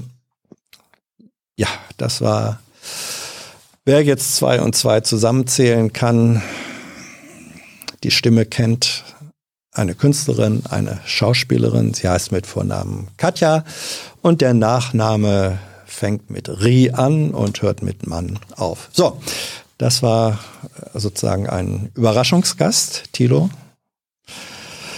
Aber gut, mit so einer prägnanten Stimme erkennt man dann eben irgendwann doch, habe ich schon mal gehört. Voilà. Ähm, ich möchte euch zwischendurch daran erinnern, ähm, nicht nur Künstler brauchen Einnahmen, um ihre wertvolle Arbeit äh, machen zu können. Auch Kanäle wie dieser, die kein künstlerisches Programm sind, sondern bestenfalls in guten Zeiten einen kleinen Anteil von Kunsthandwerk mit beinhalten, wenn man Journalismus dazu zählen möchte, sind angewiesen auf Unterstützung, auch finanzieller Art, durch euch. Wer ist jetzt am Telefon? Hallo, hier ist Hans. Hallo? Hallo. Höre ich jetzt Kannst jemanden? Ja, jetzt höre ich dich. Hier ist Hans. Wer ist da? Boris ist hier. Hallo. Boris. Hallo Boris. Ja. Worum geht's dir? Ähm, um Internet- und Bandbreitenversorgung. Ich beziehe mich da auf das letzte Video vom, mhm. vom Kilo zu dem Tim Höttges dieses Jung und Naiv-Gespräch mit Tim Höttges, dem Vorstandsvorsitzenden der, der, Deutschen Telekom. Genau. Okay, schieß los. Ähm, ich muss da mal was vorlesen von der Bundesnetzagentur. Mhm. Sie haben einen Anspruch auf Anschluss an ein öffentliches Telekom Telekommunikationsnetz und auf einen Zugang zu öffentlich zugänglichen Telefondiensten an einen festen Standort. In Deutschland erbringt die Telekom Deutschland GmbH diese Grundversorgungsdienstleistungen. Andere Anbieter von Telekommunikationsdienstleistungen müssen aktuell keine Grundversorgung erbringen. Das bedeutet also, die Telekom ist, da, ist dafür in der Pflicht, uns in Deutschland Internet zur Verfügung zu stellen. Ja. Die Bundesnetzagentur sagt aber auch weiter, der Anschluss an ein öffentliches Telekommunikationsnetz muss eine Datenkommunikation mit Übertragungsraten ermöglichen, die für einen funktionalen Internetzugang ausreichen. Mhm. Zu den Vorgaben der Grundversorgung gehört nicht, dass sie mit einem Band Breitbandanschluss versorgt werden müssen. Mhm. Da beißt sich dann ja dann die, die Katze in, in den Schwanz. Mhm. Die Wieso? Telekom, die ähm, die Regierung macht immer keine klaren Vorgaben, mhm. sondern ähm, die sagen, es reicht ihm halt eine, um ins Internet zu gehen, also rein theoretisch einfach eine E-Mail zu verschicken. Das, das ist eben halt ein Internetzugang. Mhm. Und es wird ihm halt nicht klipp und klar gesagt, ähm, wir brauchen jetzt Minimum 16 Mbit, 30 Mbit oder irgendeine eine Zahl. Mhm. Und die Telekom ist da auch in so einer, in so einem gewissen Spannungsverhältnis. Mhm. Dadurch, dass die Telekom eben halt die, der Grundversorger ist für die ganzen Internet, äh, an, an, äh, Internetdienste, buddeln die dann irgendwo, wo, Tilo, wo, wo Tilos Mutti wohnt, ähm, buddeln die dann irgendwelche Kabel in die Erde und müssen die nach einer gewissen Zeit dann an den Mitbewerber vermieten. Mhm. Also warum soll ich als wirtschaftliches Unternehmen irgendwo Kabel verbuddeln, wo dann später 1 und 1 oder Vodafone oder irgendjemand anders diese Kabel oder diese Internetdienstleistung dann, dann für lau, relativ für, für lau abgreifen kann. Was ist deine Kritik oder deine Forderung oder dein Punkt?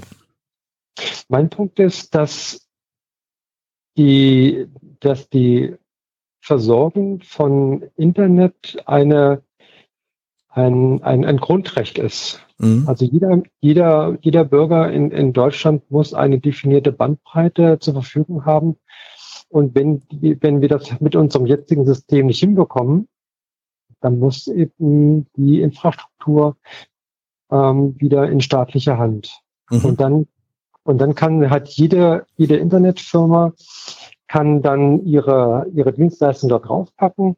Dann sagt dann die Telekom, okay, ich miete mir jetzt da die die Internetbandbreite und ich packe da jetzt einen Service drauf. Zum Beispiel, ich reagiere innerhalb von von drei Stunden oder vier Stunden und dann ist das halt gelöst. Und ein anderer Provider sagt, ja, bei uns ist der Ausfall relativ groß, vielleicht bei 90 Prozent mhm. nur.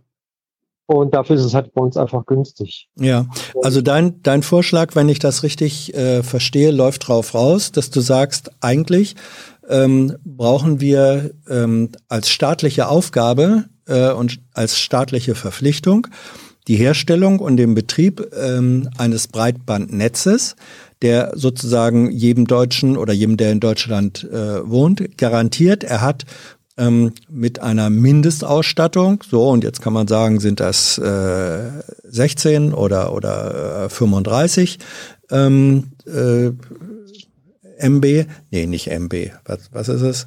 Mbit. Bitte? Mbit, so. Mbit, ja. ähm, das ist ja so, sozusagen die 30, die 30er sind ja, äh, ist ja die, die die Grenze, die gesetzt wird, die angestrebt wird, die wir noch, die, die wir noch lange nicht haben. So, das siehst du als eine staatliche Aufgabe und dann können, wenn ein solches äh, Netz vorhanden ist, können dann Telekom-Anbieter als Dienstleister sich da draufsetzen, es anmieten und so weiter. Aber zunächst mal die Bereitstellung der Infrastruktur als staatliche Aufgabe. Das habe ich jetzt richtig verstanden als mhm. eine Idee? Ja, genau. Ich glaube, ähm, mal, mal gelesen zu haben, dass äh, wenn man diesen Ausbau bis zu einem äh, 30er Standard flächendeckend machen wollen würde, wäre das ähm, Projekt, ich habe die Zahl im Hinterkopf von 80 Milliarden. Mhm. Ähm, woher sollen diese 80 Milliarden kommen? Wer soll sie äh, ausbringen? Und bist du der Meinung, dass eine, dass eine komplett staatliche äh, Struktur äh, und Unternehmung das gewährleisten könnte? Ja, ähm, die einmal zu, zu den Kosten. Mhm. Ähm, wir haben in Deutschland ganz viele Konzerne, die, die fast gar keine Steuern zahlen. Mhm. Ähm, Facebook, Google und wie sie auch alle heißen. Ähm, wir könnten zum Beispiel auch eine, auch eine Turbinensteuer auch einführen, um mhm. diese, diese Kosten halt zu decken. Wir müssten zu den, wenn die Zahl von den 80 Milliarden eben halt so im Raum steht, müsste man halt vielleicht dagegen rechnen, was kostet es uns, wenn wir in, in Deutschland ähm, das Internet nicht so zur Verfügung haben. Ich, ich habe einen ganz weit entfernten Bekannten, mhm. der muss von seiner, der packt in seiner Firma die Daten auf eine externe Festplatte, fährt damit zu sich nach Hause und mhm. verschickt dann dort ähm, die Daten, weil, weil das von seinem Firmenstandort überhaupt gar nicht funktioniert. Mhm. Das ist dann ja auch, ein, auch äh, an der Stelle ein, ein Verdienstausfall. Mhm. Was wollen wir uns in Deutschland eben halt leisten? Das gleiche könnte man dann fragen, wie viel Autobahnen oder wie viel Flughäfen wollen wir uns in, in Deutschland eben halt genehmigen? Eigentlich, Jetzt, hm? ja? eigentlich spricht keiner darüber, was sind uns Autobahnen in, in Deutschland halt wert. Ja, die werden auch stark frequentiert. Äh, es ist jetzt so, in der, in der Debatte der letzten Jahre war es zumindest so, dass die ähm, Förderprogramme, also aus öffentlichen, aus öffentlichen Kassen, äh, die man in Anspruch nehmen kann, die auch Kommunen und Länder in Anspruch nehmen können, um in ihren jeweiligen Bereichen die Infrastruktur äh, auszubauen. Die wurden nicht mal zu einem Viertel ausgeschöpft, äh, weil die Nachfrage, und zwar die Nachfrage seitens der Kunden her, ähm, einfach zu gering war. Das wäre jetzt, wenn ich die Analogie nochmal mit den Autobahnen nehmen würde, wenn es so wäre, äh, dass überhaupt so wenig Autos da sind oder so wenig Bedarf ähm, nach äh, Autobahnen, warum sollte man dann welche bauen? Mhm. Ähm, das, ich glaube einmal, dass diese Fördermittel nicht abgerufen werden, ist auch ein Problem, dass dass diese Anträge auch wahnsinnig kompliziert sind, weil wir kennen ja eben halt auch unsere deutsche Regulierungswut. Mhm. Und wenn dann ein, ein kleines Dorf oder eine kleine Gemeinde vor diesen Haufen an, an Formularen steht, dann haben die wahrscheinlich auch schon wieder keine Lust, diese riesigen Fördergelder mhm. immer abzurufen. Ja. Und, und ähm, wenn, wenn ich jetzt vor die Wahl gestellt werden würde, ähm, kann, könnte ich jetzt ein 1 Gigabit ähm, Internet bekommen, dann würde ich sofort Ja sagen. Mhm. Ich was, weiß nicht. Ob, was hast du für eine, was hast du schon eine 100er, also 100 Mbit oder was hast du für eine Downloadrate? Ich frage jetzt einfach mal so persönlich. Mhm. Mit was arbeitest ja. du? Hm? Ich habe ich hab 100 Mbit. Ja. Und mir reicht das halt nicht aus. Ja. Damit ähm, bist du aber schon sozusagen auf der äh, auf der Seite der der vielen Nutzer. Ähm, mhm. glaube ich. Also die, die, äh, die Strategie, die für Deutschland äh, gilt als Zielsetzung, war ja mal, oder als Zielmarge war gesagt worden, ähm, 50 Mbit sollten es sein. Die werden nach derzeitigem Stand, glaube ich, äh, flächendeckend in Deutschland als Garantie äh, frühestens Mitte der 20er Jahre erreicht werden. Angekündigt war das mal von Merkel für das Jahr 2018, nochmal äh, Klammer zu. Mhm. Ähm, was ist äh, also ähm, was, was ist deine Forderung, wenn du sagst, 100 Mbit habe ich, aber das reicht mir nicht aus. Wie soll das dann organisiert werden, dass sozusagen das als Mindestleistung 100 oder mehr noch auf dem letzten Dorf äh, ankommt? Das funktioniert ja also eigentlich nur, äh, wenn Glasfaser äh, bis in die Wohnung rein verlegt wird. Das ist nicht das System, was wir derzeit haben. Im Moment wird Glasfaser äh, zügig ausgebaut, aber dann die letzte Meile, sozusagen der Anschluss, da ist eben dann doch ganz häufig noch Kupfer. Das heißt, wir haben so eine Art ungünstiges Mischsystem, weil da entsteht am Ende der, der Bottleneck, der Flaschenhals. Äh, hast du da Vorstellungen, wie du dir das alternativ vorstellst? Mhm. Erst erstmal ähm, zu der zu der Internetgeschwindigkeit mhm. mit, den, mit den 100 Mbit, warum ich gerne mehr hätte, weil ich mache ähm, das Backup vom, von meinem lokalen NAS auch in die Cloud. Mhm. Und wenn ich da jetzt größere Daten habe, dann dauert es eben halt die, ähm, die Synchronisierung in mhm. Richtung von Internet. Ich meine, mir würden auch 100 Mbit auch ausreichen, wenn ich ähm, SDSL hätte. Also wir mhm. haben ja ähm, ADSL also ein asynchrones, also die Download-Geschwindigkeit ja. ist ähm, größer wie die Upload-Geschwindigkeit. Also ich bräuchte eigentlich 100 Mbit reichen mir, ich bräuchte mehr, mehr Upload. Mhm. Ähm, früher, als die Telekom noch ein Staatsbetrieb war, hatte die die Verpflichtung, auch die, das, die, den letzten Bauernhof oben im, im Hochschwarzwald mit, mit, äh, mit, mit ähm, Telefon zu versorgen. Mhm. Und ähm, Sag mal, Boris, Entschuldigung. Äh, Im Moment wird deine Leitung äh, gerade schlechter. Das passt natürlich äh, zum Thema Telefon. Kannst, kannst, äh, wenn du, falls du auf dem, vom Handy telefonierst, kannst du möglicherweise in die Nähe eines Fensters oder so gehen, wo das Signal dann besser ist? Ja, kann ich machen. Ah, ja, gut. Klingt schon, klingt schon besser. Okay, ähm, also de deinen letzten Satz nochmal. Ähm, also früher, als die, als die Telekom noch ein Staatsbetrieb war, hat sie die Verpflichtung gehabt, einen Telefonanschluss bis in den Hochschwarzwald in das letzte Kuhdorf mhm. zu legen. Und für mich hat heute das Internet die, die, die gleiche ähm, Grundberechtigung wie, wie damals der, der Telefonanschluss. Mhm. Also es hat einfach, Internet ist für mich mittlerweile ähm, einer zu den, zu den Grundrechten geworden und wir können, glaube ich, ohne Internet heute gar nicht mehr leben. Mhm. Also die, die Wirtschaft und das gesamte gesellschaftliche Leben würde zusammenbrechen. Man könnte einen Versuch machen, was passiert, wenn man mal das Internet mal eine Woche ausmacht. Aber wir sind mittlerweile so verwoben in, in dieser, dieser künstlichen digitalen Welt, dass wir das gar nicht mehr machen können. Ja. Was ist denn, wenn, wenn wir jetzt mal andersrum denken? Also du forderst ja sozusagen eine komplette Verstaatlichung, wesentlich der Infrastruktur mhm. und dann sollen gegebenenfalls äh, private äh, Anbieter äh, sozusagen als Dienstleister äh, die Sachen anbieten. Das kann man natürlich auch mal genau andersrum denken und sagen, ähm, was wäre, wenn wir äh, die Infrastruktur komplett äh, privatisieren und es dann mhm. äh, dem freien Spiel des Marktes überlassen, wer da ähm, das vorteilhafteste und schnellste und beste Angebot machen würde. Mhm. Das würde ja bedeuten, dass zum Beispiel die, ähm, die Telekom Vodafone in meiner Straße jeweils ein eigenes ähm, Kabel verbuddelt und dann sagt so, ähm, du, du bezahlst mir jetzt 30 Euro und du, du und die andere Dienstleistung kostet jetzt 40 Euro. Dann mhm. würde ich ja eine, mehrere parallele ähm, Strukturen nebeneinander legen und das kann meines Erachtens dann auch nicht zielführend sein. Ja. Ja.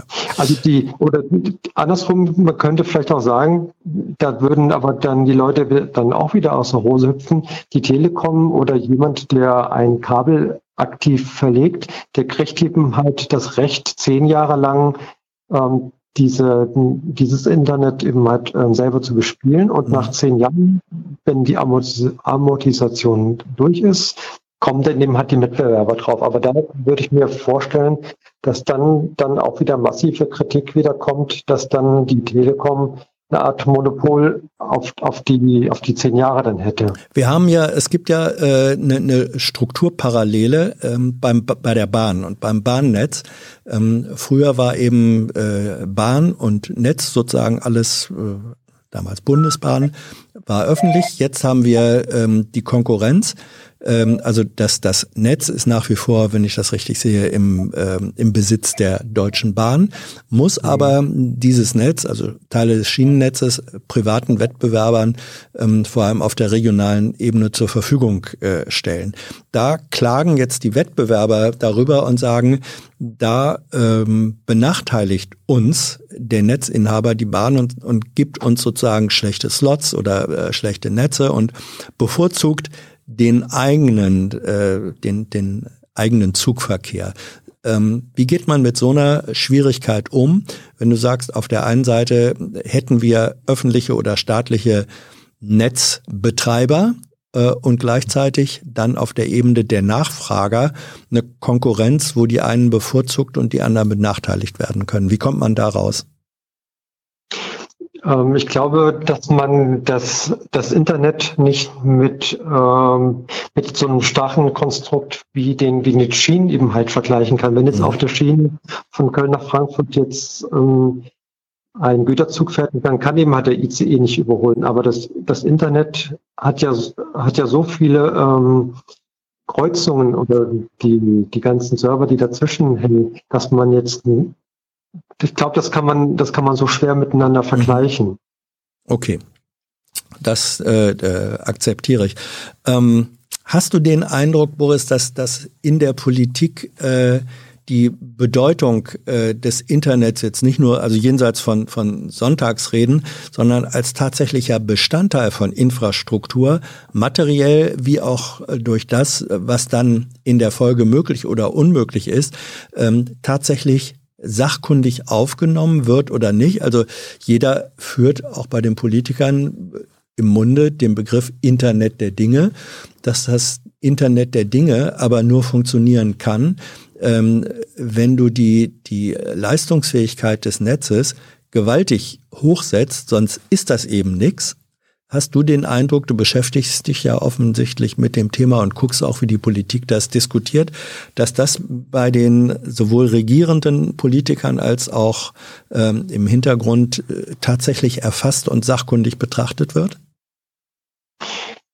Also ich kriege so in der aktiven Politik das Thema überhaupt gar nicht mit. Und das sind eigentlich nur eher hohle Worte. Mhm. Und an der Stelle kenne ich eigentlich nur die Dorothea Bär von der CSU, die ab und zu mal zu dem Thema irgendwas was sagt. Aber ansonsten habe ich nicht so das Empfinden, dass das ein, ein großes, ein großes Thema ist. Mhm. Wir, wir entwickeln uns ja von, von einer produzierenden Gesellschaft immer mehr in eine denkende und in eine Gesellschaft, die, auch wenn man jetzt so Industrie 4.0 und die ganze Vernetzung ähm, sieht, ähm, das, ob man, ob man das jetzt möchte, man kann es nicht mehr aufhalten. Mhm. Das, die komplette, dass die komplette Infrastruktur eben hat komplett vernetzt ist. Wenn man jetzt sich einen großen Autokonzern anschaut, der kann heute ähm, ohne Internet überhaupt gar nicht mehr arbeiten. Mhm. Ja, Boris, ähm, äh, da hast du recht. Und ich weiß im Moment, äh, warte mal halt. ah ja, Tilo, Tilo schiebt mir gerade einen Zettel rein, weil du auf das ähm, Höttges-Interview angesprochen hast. Wie fandest du denn äh, Höttges? Ähm, ich, ich, ähm, ich, empfand ihn als, ein, also als einen sehr sympathischen Menschen. Mhm. Aber ich habe eben halt auch gemerkt, ähm, dass er auch ähm, zum Beispiel den, den Bundestrojaner gesagt hat, nee, also da habe ich noch nie was davon gehört. Da bin ich ja fast, fast in Drehen ausgebrochen vor, vor Lachen. Mhm. Also ich glaube, selbst die, die, die Oma von, von Kilo hat vom Bundestrojaner schon gehört und da will einer der führenden Köpfe ähm, in Deutschland noch nichts vom Bundestrojaner gehört haben. Also da bin ich ja in, in, in, in Lachen ausgebrochen. Mhm. Er hat ja, also weil du ihm das nicht glaubst oder mhm. weil du sagst, kann doch nicht sein, dass er es tatsächlich nicht weiß? Ähm, beides. äh, Höttges hat ja auch in dem Gespräch, wenn ich das recht erinnere, als Thilo ihn fragte, wie denn so seine persönliche äh, Netzanbindungsqualität ist. Und ich habe dann Vectoring und so weiter. Ähm, Vectoring ist ja eigentlich ähm, im Grunde das äh, äh, ein Upgrading von alten Kupferkabeln. Und mhm. ähm, das ist, und das wird sehr kritisiert, äh, wenn für Vectoring eben immer noch Fördergelder ähm, gezahlt werden, weil damit äh, Brückentechnologie, so nennt man das, Brückentechnologie gefördert wird, die aber eigentlich eine Verhinderung eines schnelleren Fortschritts ist, weil ähm, am Ende äh, muss es Glasfaser sein, wenn man diese Raten erreichen will. Ähm, wie fandest du, ähm, wie fandest du das? Also äh, in, in Schweden zum Beispiel, Stockholm, glaube, die haben zu 99 Prozent, wieder Tilo-Zettel, ähm, zu 99 Prozent haben die Stockholmer äh, Anschluss, Glasfaseranschluss in der Wohnung. Ähm, also ist das eine Perspektive? Wirst du sagen, ja, müssen wir auch haben. Und wie kommt man dahin? Ja, also das, das, das Vectoring, da ist immer meistens das Problem, dass das Glasfaserkabel bis zu den Vermittlungsstellen in den Straßen geht und von dort aus muss man dann die letzte Meile mit, mit dem Kupferkabel überbrücken. Exakt. Und wenn die Kupferkabel aus den 50er, 60er Jahren sind und da schon ein bisschen Grünspan ähm, dran sitzt, dann kommt eben halt am, am Rand vom Dorf kommt dann eben halt auch nur noch ein Mbit an. Also mhm. klar, die Telekom sagt, wir haben, wir können über Vectoring 250 Mbit machen. Ja, auf kurze die, Strecken. Auf kurze Strecken, genau. Wenn ich dann ein paar Kilometer weg bin, mhm. dann sind von den 250 Mbit dann auch nur noch, ähm, nur noch sehr wenig da. Und deswegen muss es, es, es beißt die Maus keinen Faden ab. Wir, wir müssen ähm, jedes Haus ähm, Fiber to Home, also FTH, mhm. müssen wir machen. Man kann dann darüber sprechen, dass man in großen Wohnsiedlungen, ob man dann wirklich jetzt in jede Wohnung jetzt ein Gigabit reinigt oder ob man in, in, in den Wohnbunker dann ja hat unten im Keller ein Switchen macht, dass sich halt die Hausgesellschaft dann das vielleicht teilt. Mhm. Darüber können wir dann vielleicht noch streiten, aber es, es führt kein Weg dran vorbei, dass, dass wir Glasfaser mehr an, an uns ähm, Verbraucher hinführen müssen. Und ähm, der Höttges ruht sich jetzt ein bisschen darauf aus, auf, auf den, auf den Vectoring und sagt, ja, wir können ja fast 250 Mbit, aber das ist eher ein Augenwischerei. Ja, also äh, dein, äh, du plädierst ähm, sehr eindeutig für das schwedische Modell, wo eben ja. äh, die Infrastruktur glasfaserbasiert ähm, staatlich vorgehalten wird. Und dann, im Grunde ist deine Forderung, so verstehe ich dich, dass du sagst, das brauchen wir für Deutschland auch, richtig? Ja, weil ähm, kein, ich kann die Telekom ja auch verstehen, dass die, dass die nicht sagt, okay, in Mecklenburg-Vorpommern dritte Ampel links, da will ich auch noch ein mhm. Glasfaserkabel hinhängen, weil da sind nur zwei Kunden dran dann mache ich im Monat 80 Euro. Da kann ich Telekom verstehen, dass sie sagen, nee, da will ich nicht hinlegen. Aber ähm, wir wollen ja auch aus den Städten auch raus, weil die, weil die Mieten einfach zu teuer sind und die. Leute sollen aufs Land ziehen und dort vielleicht ihr neues Business machen. Aber wie sollen denn die Leute auf das Land ziehen, wo das Leben auch noch lebenswerter ist? Also ich bin auch eher in der, in der Vorstadt. Ähm, wie wollen wir denn die Leute dahin bekommen? Ja. Boris, ich glaube, die Punkte sind klar geworden. Ja. Da sind ziemlich viele offene Baustellen. Ich ja. danke dir, dass du uns äh, darauf aufmerksam gemacht hast.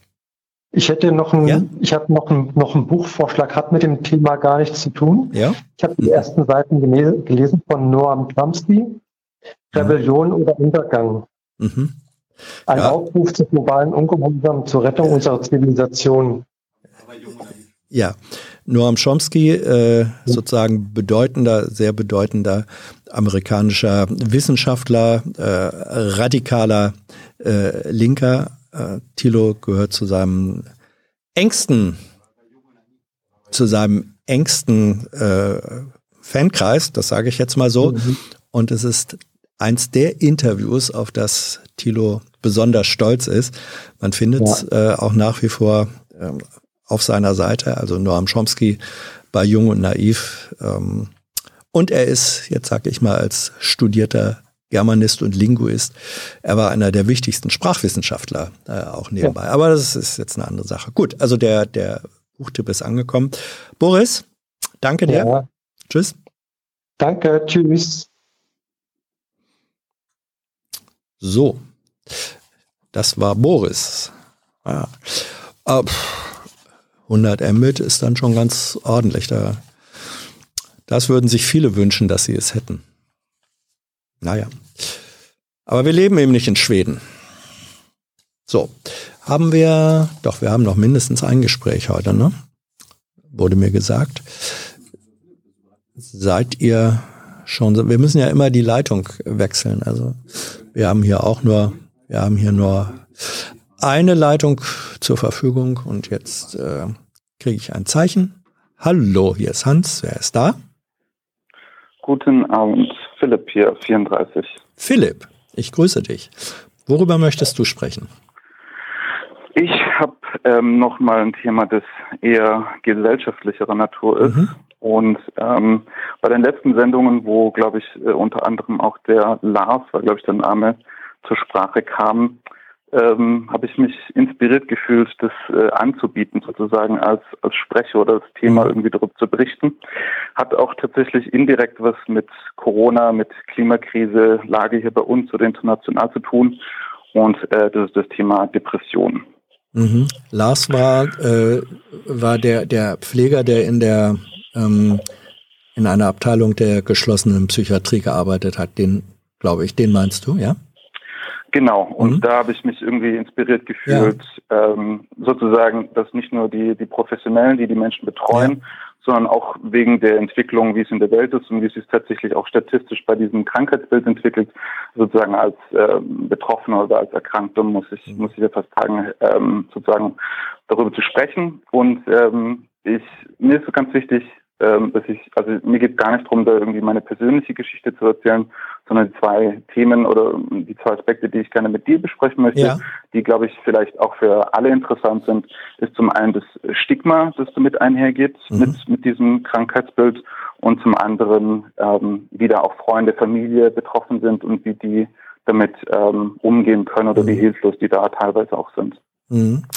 Ähm, lass uns ruhig bei dem, bei dem Stigma anfangen. Also man muss dann, denke ich, vorausschicken, dass ähm, Depression schlicht und einfach eine äh, Form von Erkrankung ist, eine ernsthafte psychische äh, Erkrankung und dass sie etwas anderes ist als das, äh, was manchmal so gesagt wird, ach, ich bin so Depri heute und mhm. so. Ne?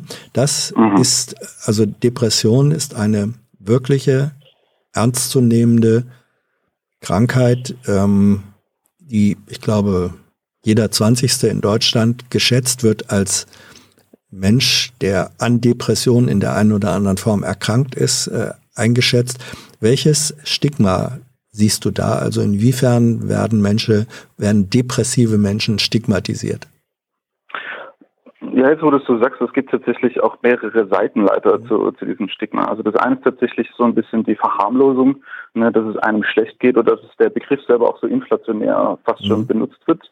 Und das andere Stigma, ähm, was ich da auch tatsächlich mit einer Statistik belegen kann, ist, dass äh, die Krankenkassendaten, ähm, die so fortlaufend ähm, immer wieder veröffentlicht werden, zeigen, dass angeblich 11 Prozent der Frauen in Deutschland ähm, an Depressionen erkranken und nur fünf Prozent der Männer. Mhm. Das ähm, steht allerdings in starkem Kontrast dazu, dass äh, 2019 äh, laut Statistischem Bundesamt äh, 9000, über 9000 Menschen sich äh, das Leben genommen haben und dass über alle die letzten Jahre drei Viertel dieser Suizide immer von Männern begangen wurden. Mhm.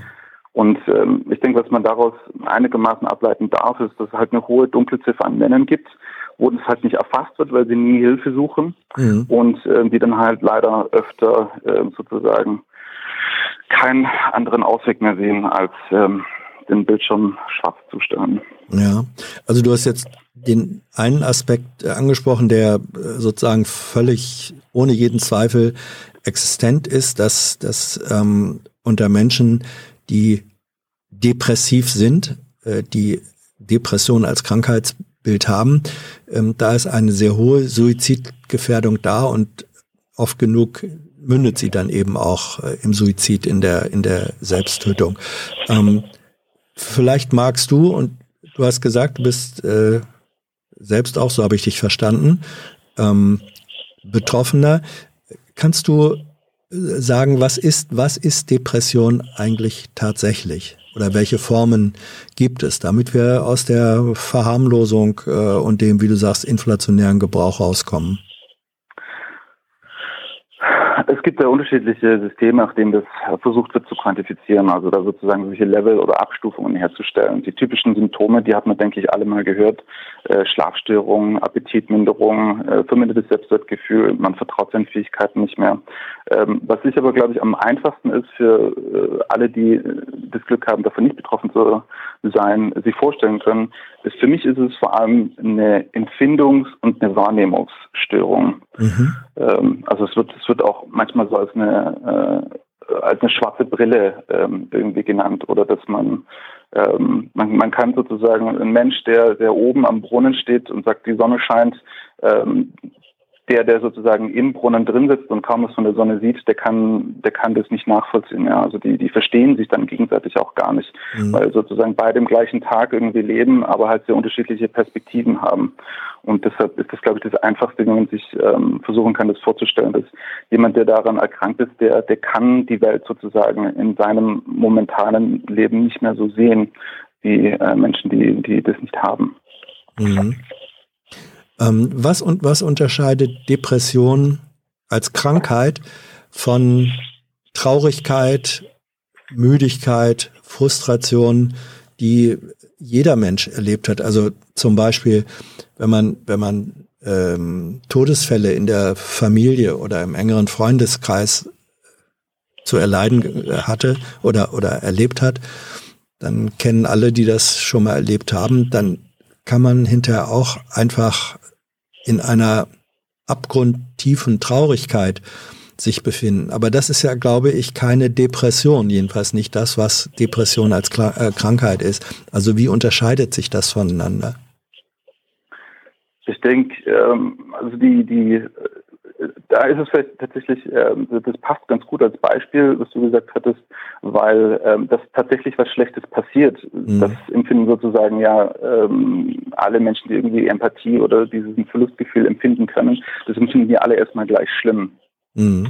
Nur wenn sozusagen auch nach einer längeren Trauerphase ähm, positive Dinge, die einem äh, widerfahren, man die nicht mehr positiv empfinden kann, wenn Dinge sich nicht mehr freudig anfühlen, die irgendwann mal schön waren. Oder wenn man sozusagen diesen Blick selber in die Zukunft gar nicht mehr, wenn man das, dessen gar nicht mehr fähig ist, sondern man hat bloß noch diesen winzigen kleinen Gedankenkreis, in dem man sich dreht und dem alles sozusagen selbstabwertend oder negativ ist, wenn man darin gefangen ist, ja, und man sozusagen aus eigenen Stücken nicht mehr rauskommt. Mhm. Ähm, das, das ist für mich, glaube ich, eine, ähm, eine gute Verbildlichung von der, von der Depression. Ja, also sozusagen der, der, der Traurige, um mit in deinem Bild vom, vom Brunnen nochmal zu, äh, zu bleiben, dann wäre es der in Anführungsstrichen normal Traurige, wäre einer, der in den Brunnen gefallen ist, der da aber irgendwie wieder rauskrabbeln kann und dann das Licht sieht, während der Depressive, ähm, der sitzt im Brunnen und hat keine Chance, äh, da rauszufinden. Ist das, ich meine, alle Vergleiche hinken, aber ist das äh, als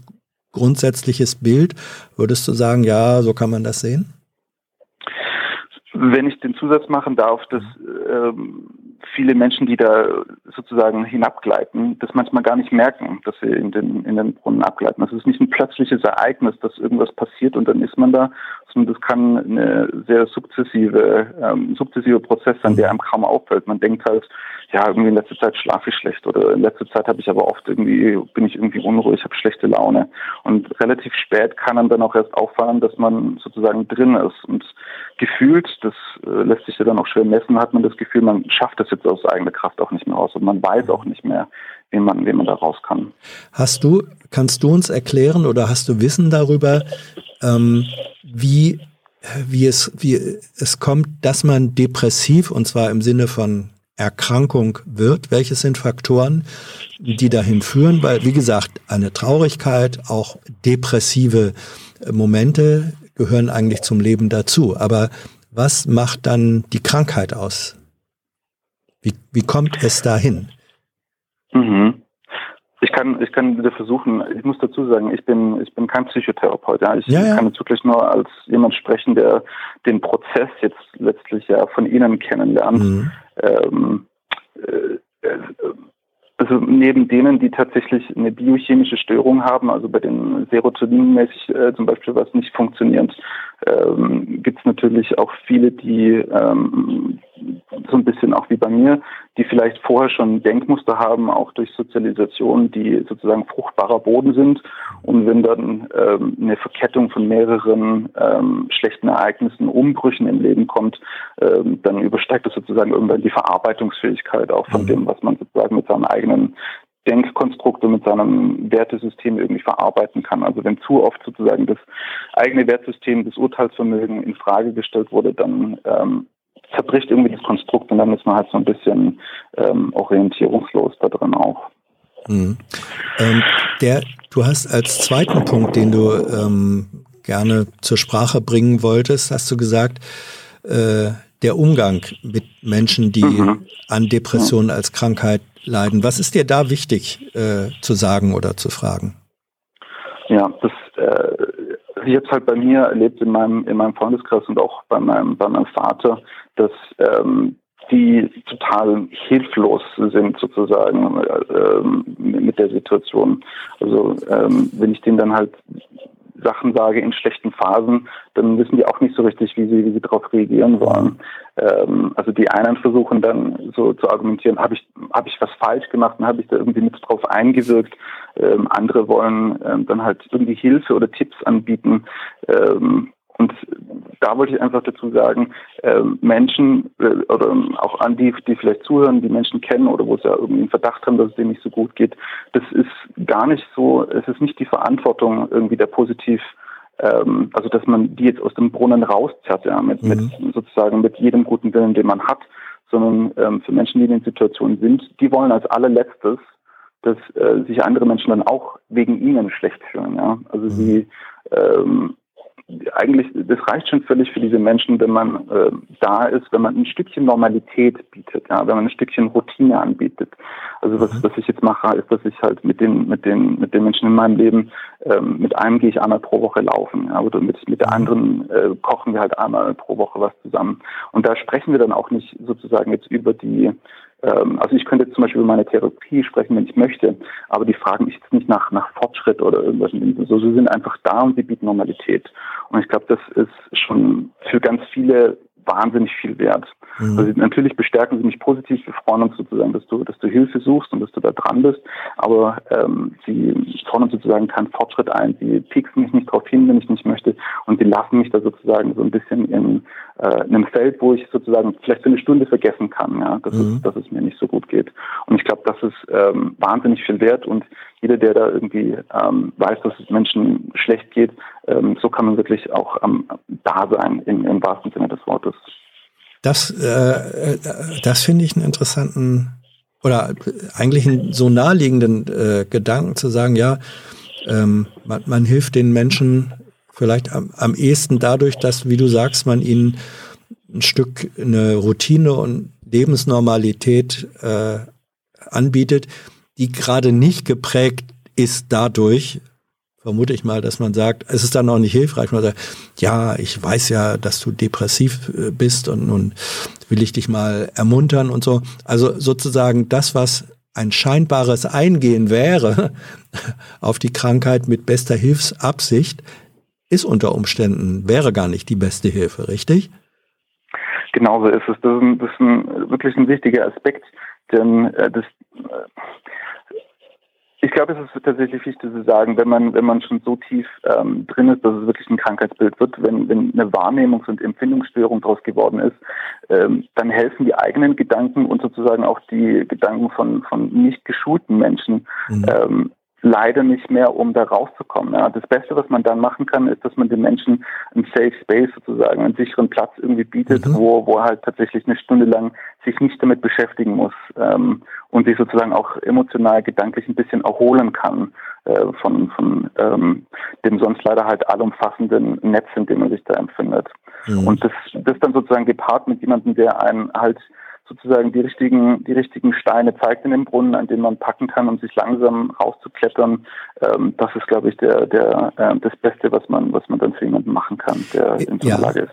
Weil du selbst ähm, erwähnt hast, dass das in deiner äh, eigenen Familie zunächst dann auch mal, ja, gerade für Eltern, äh, das liegt jetzt auch in der Natur der Elternrolle, dass, dass Eltern sich dann erstmal selber fragen oder vielleicht auch Vorwürfe machen, was habe ich falsch gemacht?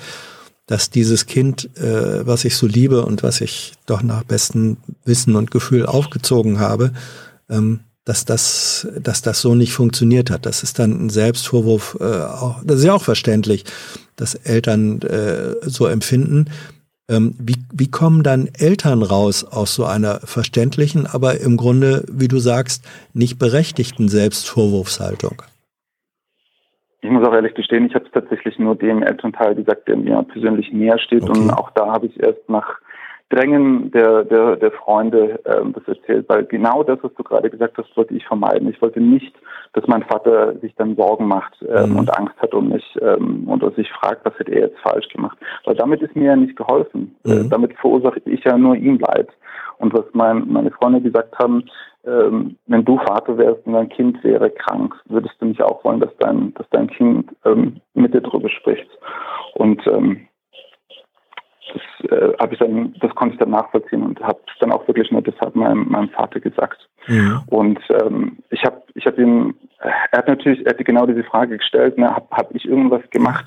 Und ähm, auch wenn ich da äh, tatsächlich ähm, auch durch die Therapie rausgekriegt habe, dass es durchaus mindestens einen Faktor gibt, der da halt äh, passiert ist in meiner Sozialisation, ähm, weiß ich ja, dass es keine Absicht war. Ja, jeder, ich glaube, jedes Elternpaar schafft es irgendwie auf eine ganz individuelle Weise, seinem Kind viel Gutes und leider auch ein paar schlechte Sachen mitzugeben. Das ist meistens völlig unbeabsichtigt. Ja, also die ähm, wollen ja nur das Beste für ihre Kinder und ähm, das das ist dann sozusagen auch ähm, Kombination irgendwie aus menschlichen Fehlern und dass dann halt sich Dinge auch ergeben. Also ohne bestimmte andere Ereignisse in meinem Leben wäre es ja auch nicht ähm, dazu gekommen, ist meine Theorie. Ja, das ist ja immer eine, eine, eine Summe aus oder eine, eine Gleichung aus vielen Faktoren, dass da halt vielleicht einen ähm, bestimmter Aspekt in der Sozialisation gefehlt hat, ist begünstigend, ja, aber es macht es ist ja sozusagen auch weder zweckdienlich noch sonst irgendwie hilfreich, dann ähm, versuchen zurückzurechnen auf ein bestimmtes X oder ein bestimmtes Y. Mhm. Äh, Philipp, welche, welche Rolle spielt, weil du, du hast das jetzt zwei, dreimal schon angesprochen, ähm, Therapie bei der äh, bei, de, bei dem Versuch Depression als Krankheit zu bekämpfen, vielleicht auch zu heilen. Ich weiß gar nicht, in, inwiefern da eine Heilung tatsächlich im endgültigen oder dauerhaften Sinne möglich ist. Du hast gesagt, äh, also da kann einfach so eine, so eine Ermunterung von außen hilft dann irgendwie dann doch nicht aus dem Brunnen raus, sondern da braucht man die professionelle äh, Hilfe. Wie unterscheidet die sich äh, von dem, was Angehörige bieten können? So, soweit du mhm. darüber äh, reden kannst und magst. Ja, ja. Nee, das ist äh, tatsächlich ein total wichtiger Aspekt. Ähm, also dieses, dieses Dasein und Normalität und so eine gewisse Struktur bieten ist, denke ich, wirklich ähm, alles, was, was das familiäre, freundschaftliche Umfeld leisten kann und sollte. Und ähm, bei jemandem, der wirklich schon in der mittelgradig bis schweren Depression drin ist, der muss sich auch selber so ein bisschen von der Schuld freisprechen, dass er sich da nicht mhm. aus eigener Kraft rauskämpfen können muss und kann. Ja. Das ist, ähm, wenn mal eine gewisse Tiefe in dem Brunnen erreicht ist, um zu der Metapher zurückzukehren, kommen, dann, dann braucht es jemanden, der oben am Rand steht, der das Licht über sich hat, der den Brunnen sieht, weiß, wie tief er ist und dann sagen kann, nimm als nächstes den Stein oder nimm als nächstes den Stein, um da, um da rauszuklettern, ja. Und das ist dann tatsächlich so, das hast du schon richtig gesagt, das ist nichts, wo ähm, man jetzt nach einer Physiotherapie oder nach einem Tablettenschlucken irgendwie dann wieder gesund ist, sondern das ist halt ähm, wie bei mir auch Denkstrukturen oder, oder traumatische Ereignisse, ähm, mit denen man dann leben muss. Und da muss man lernen, damit zurechtzukommen und, und da tatsächlich selber halt Schritt für Schritt, manchmal zwei vor, einer zurück, ähm, halt rausklettern und sich freikämpfen. Mhm. gibt äh, ein ganz, ganz nettes YouTube-Video dazu. Das hat mir mein Therapeutin empfohlen. Das heißt äh, Mein schwarzer Hund. Das verniedlicht das so ein bisschen. Äh, letztlich den, den, Hund, der, der folgt einem sozusagen das Leben lang. Aber ob er halt ähm, sozusagen mit seinen großen Tatzen auf der Brust steht und man kaum noch atmen kann oder ob man ihn halt ähm, in kleinerer Größe hinter sich herlaufen hat. Das ist dann ähm, sozusagen auch eine Sache der, der Technik, der, der Übung mhm. und auch der Konsequenz. Ja, und da, da muss man dann ähm, mit, mit der Hilfe auch dranbleiben. Also ich danke dir äh, schon mal alleine für dieses, für dieses Beispiel. Äh, mit dem schwarzen Hund, der, den man als Begleiter nicht los wird, äh, aber man kann lernen, ähm, so damit umzugehen, dass er eben nicht äh, mit seinen großen Tatzen auf der Brust den, den Atem abschnürt. Das ist das Beispiel werde ich, glaube ich, ähm, werde ich nie vergessen. Also dafür danke ich dir äh, schon mal.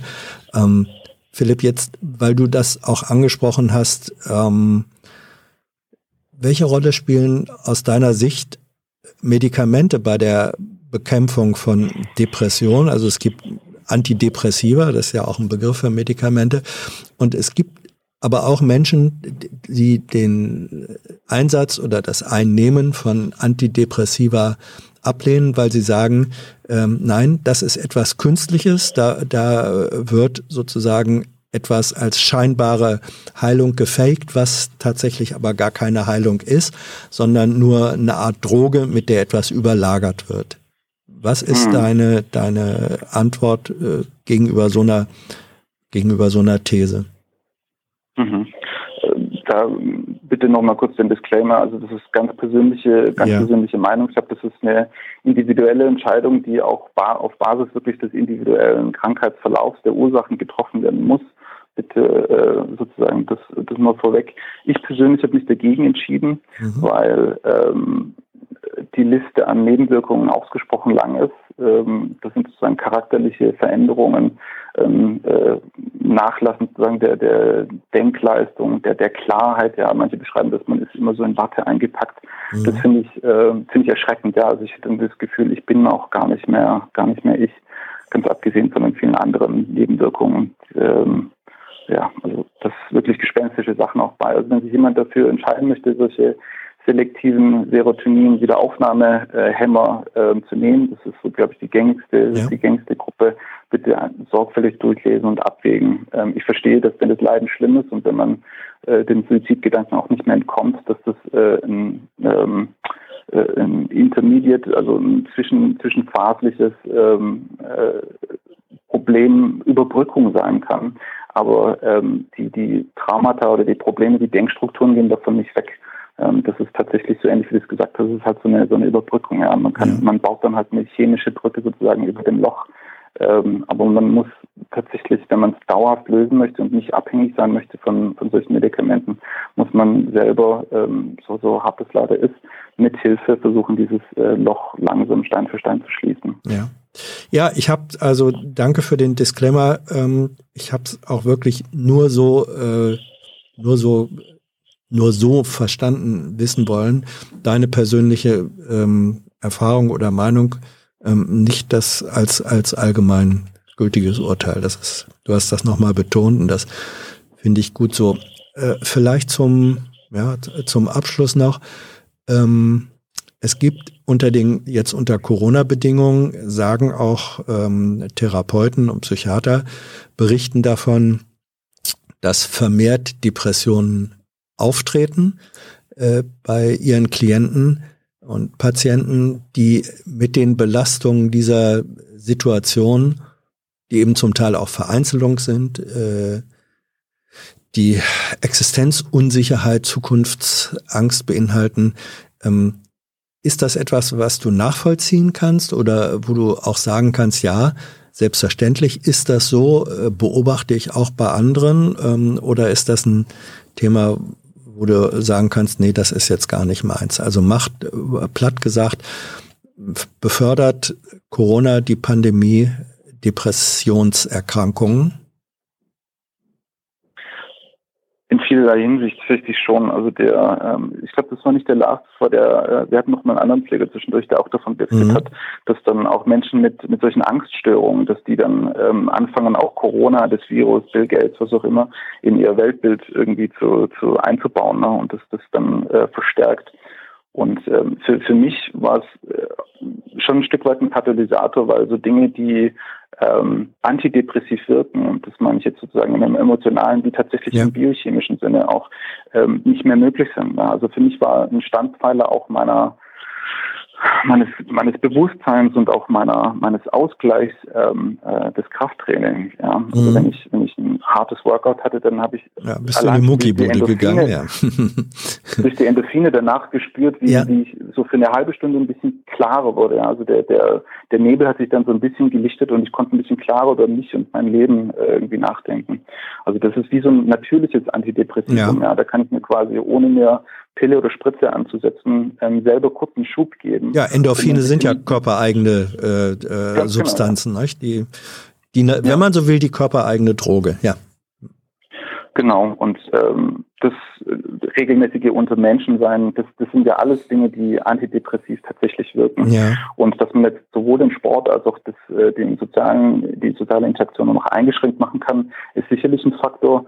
Und das, dieser Blick in die Zukunft, ne, also was, was wird denn aus mir, wo, wo gehen denn meine Wünsche oder meine Träume irgendwo hin, auch die werden natürlich äh, faktisch einfach eingeschränkt durch, durch, ähm, äh, durch, durch die, die Pandemie und alles und ihre ganzen Auswirkungen. Mhm. Also ich denke, das ist auf ganz vielen Leveln auch einfach ähm, das verstärkt und dass man ähm, sich dessen auch bewusst sein darf und da äh, vielleicht auch äh, die Schuld ein bisschen auch von sich selber nehmen muss ja, und sagen muss, ähm, das sind Dinge, die passieren, die sind, die sind blöd. Ich darf auch traurig sein. Ich muss, ähm, ich muss das auch anerkennen können, dass das halt eine schwierige Phase ist und ähm, das, ich muss das jetzt nicht verdrängen oder ähm, für jeden stark sein und darf sozusagen auch mal ähm, das, das ernst nehmen, ja, dass es mir schlecht geht. Und das, da vielleicht auch den Kreis nochmal zu schließen. Auch Männer dürfen das sagen, dass es ihnen nicht gut geht. Ja, ja vielleicht ähm, dürfen sie es nicht nur sagen, sondern sollten es auch sagen. So ist es.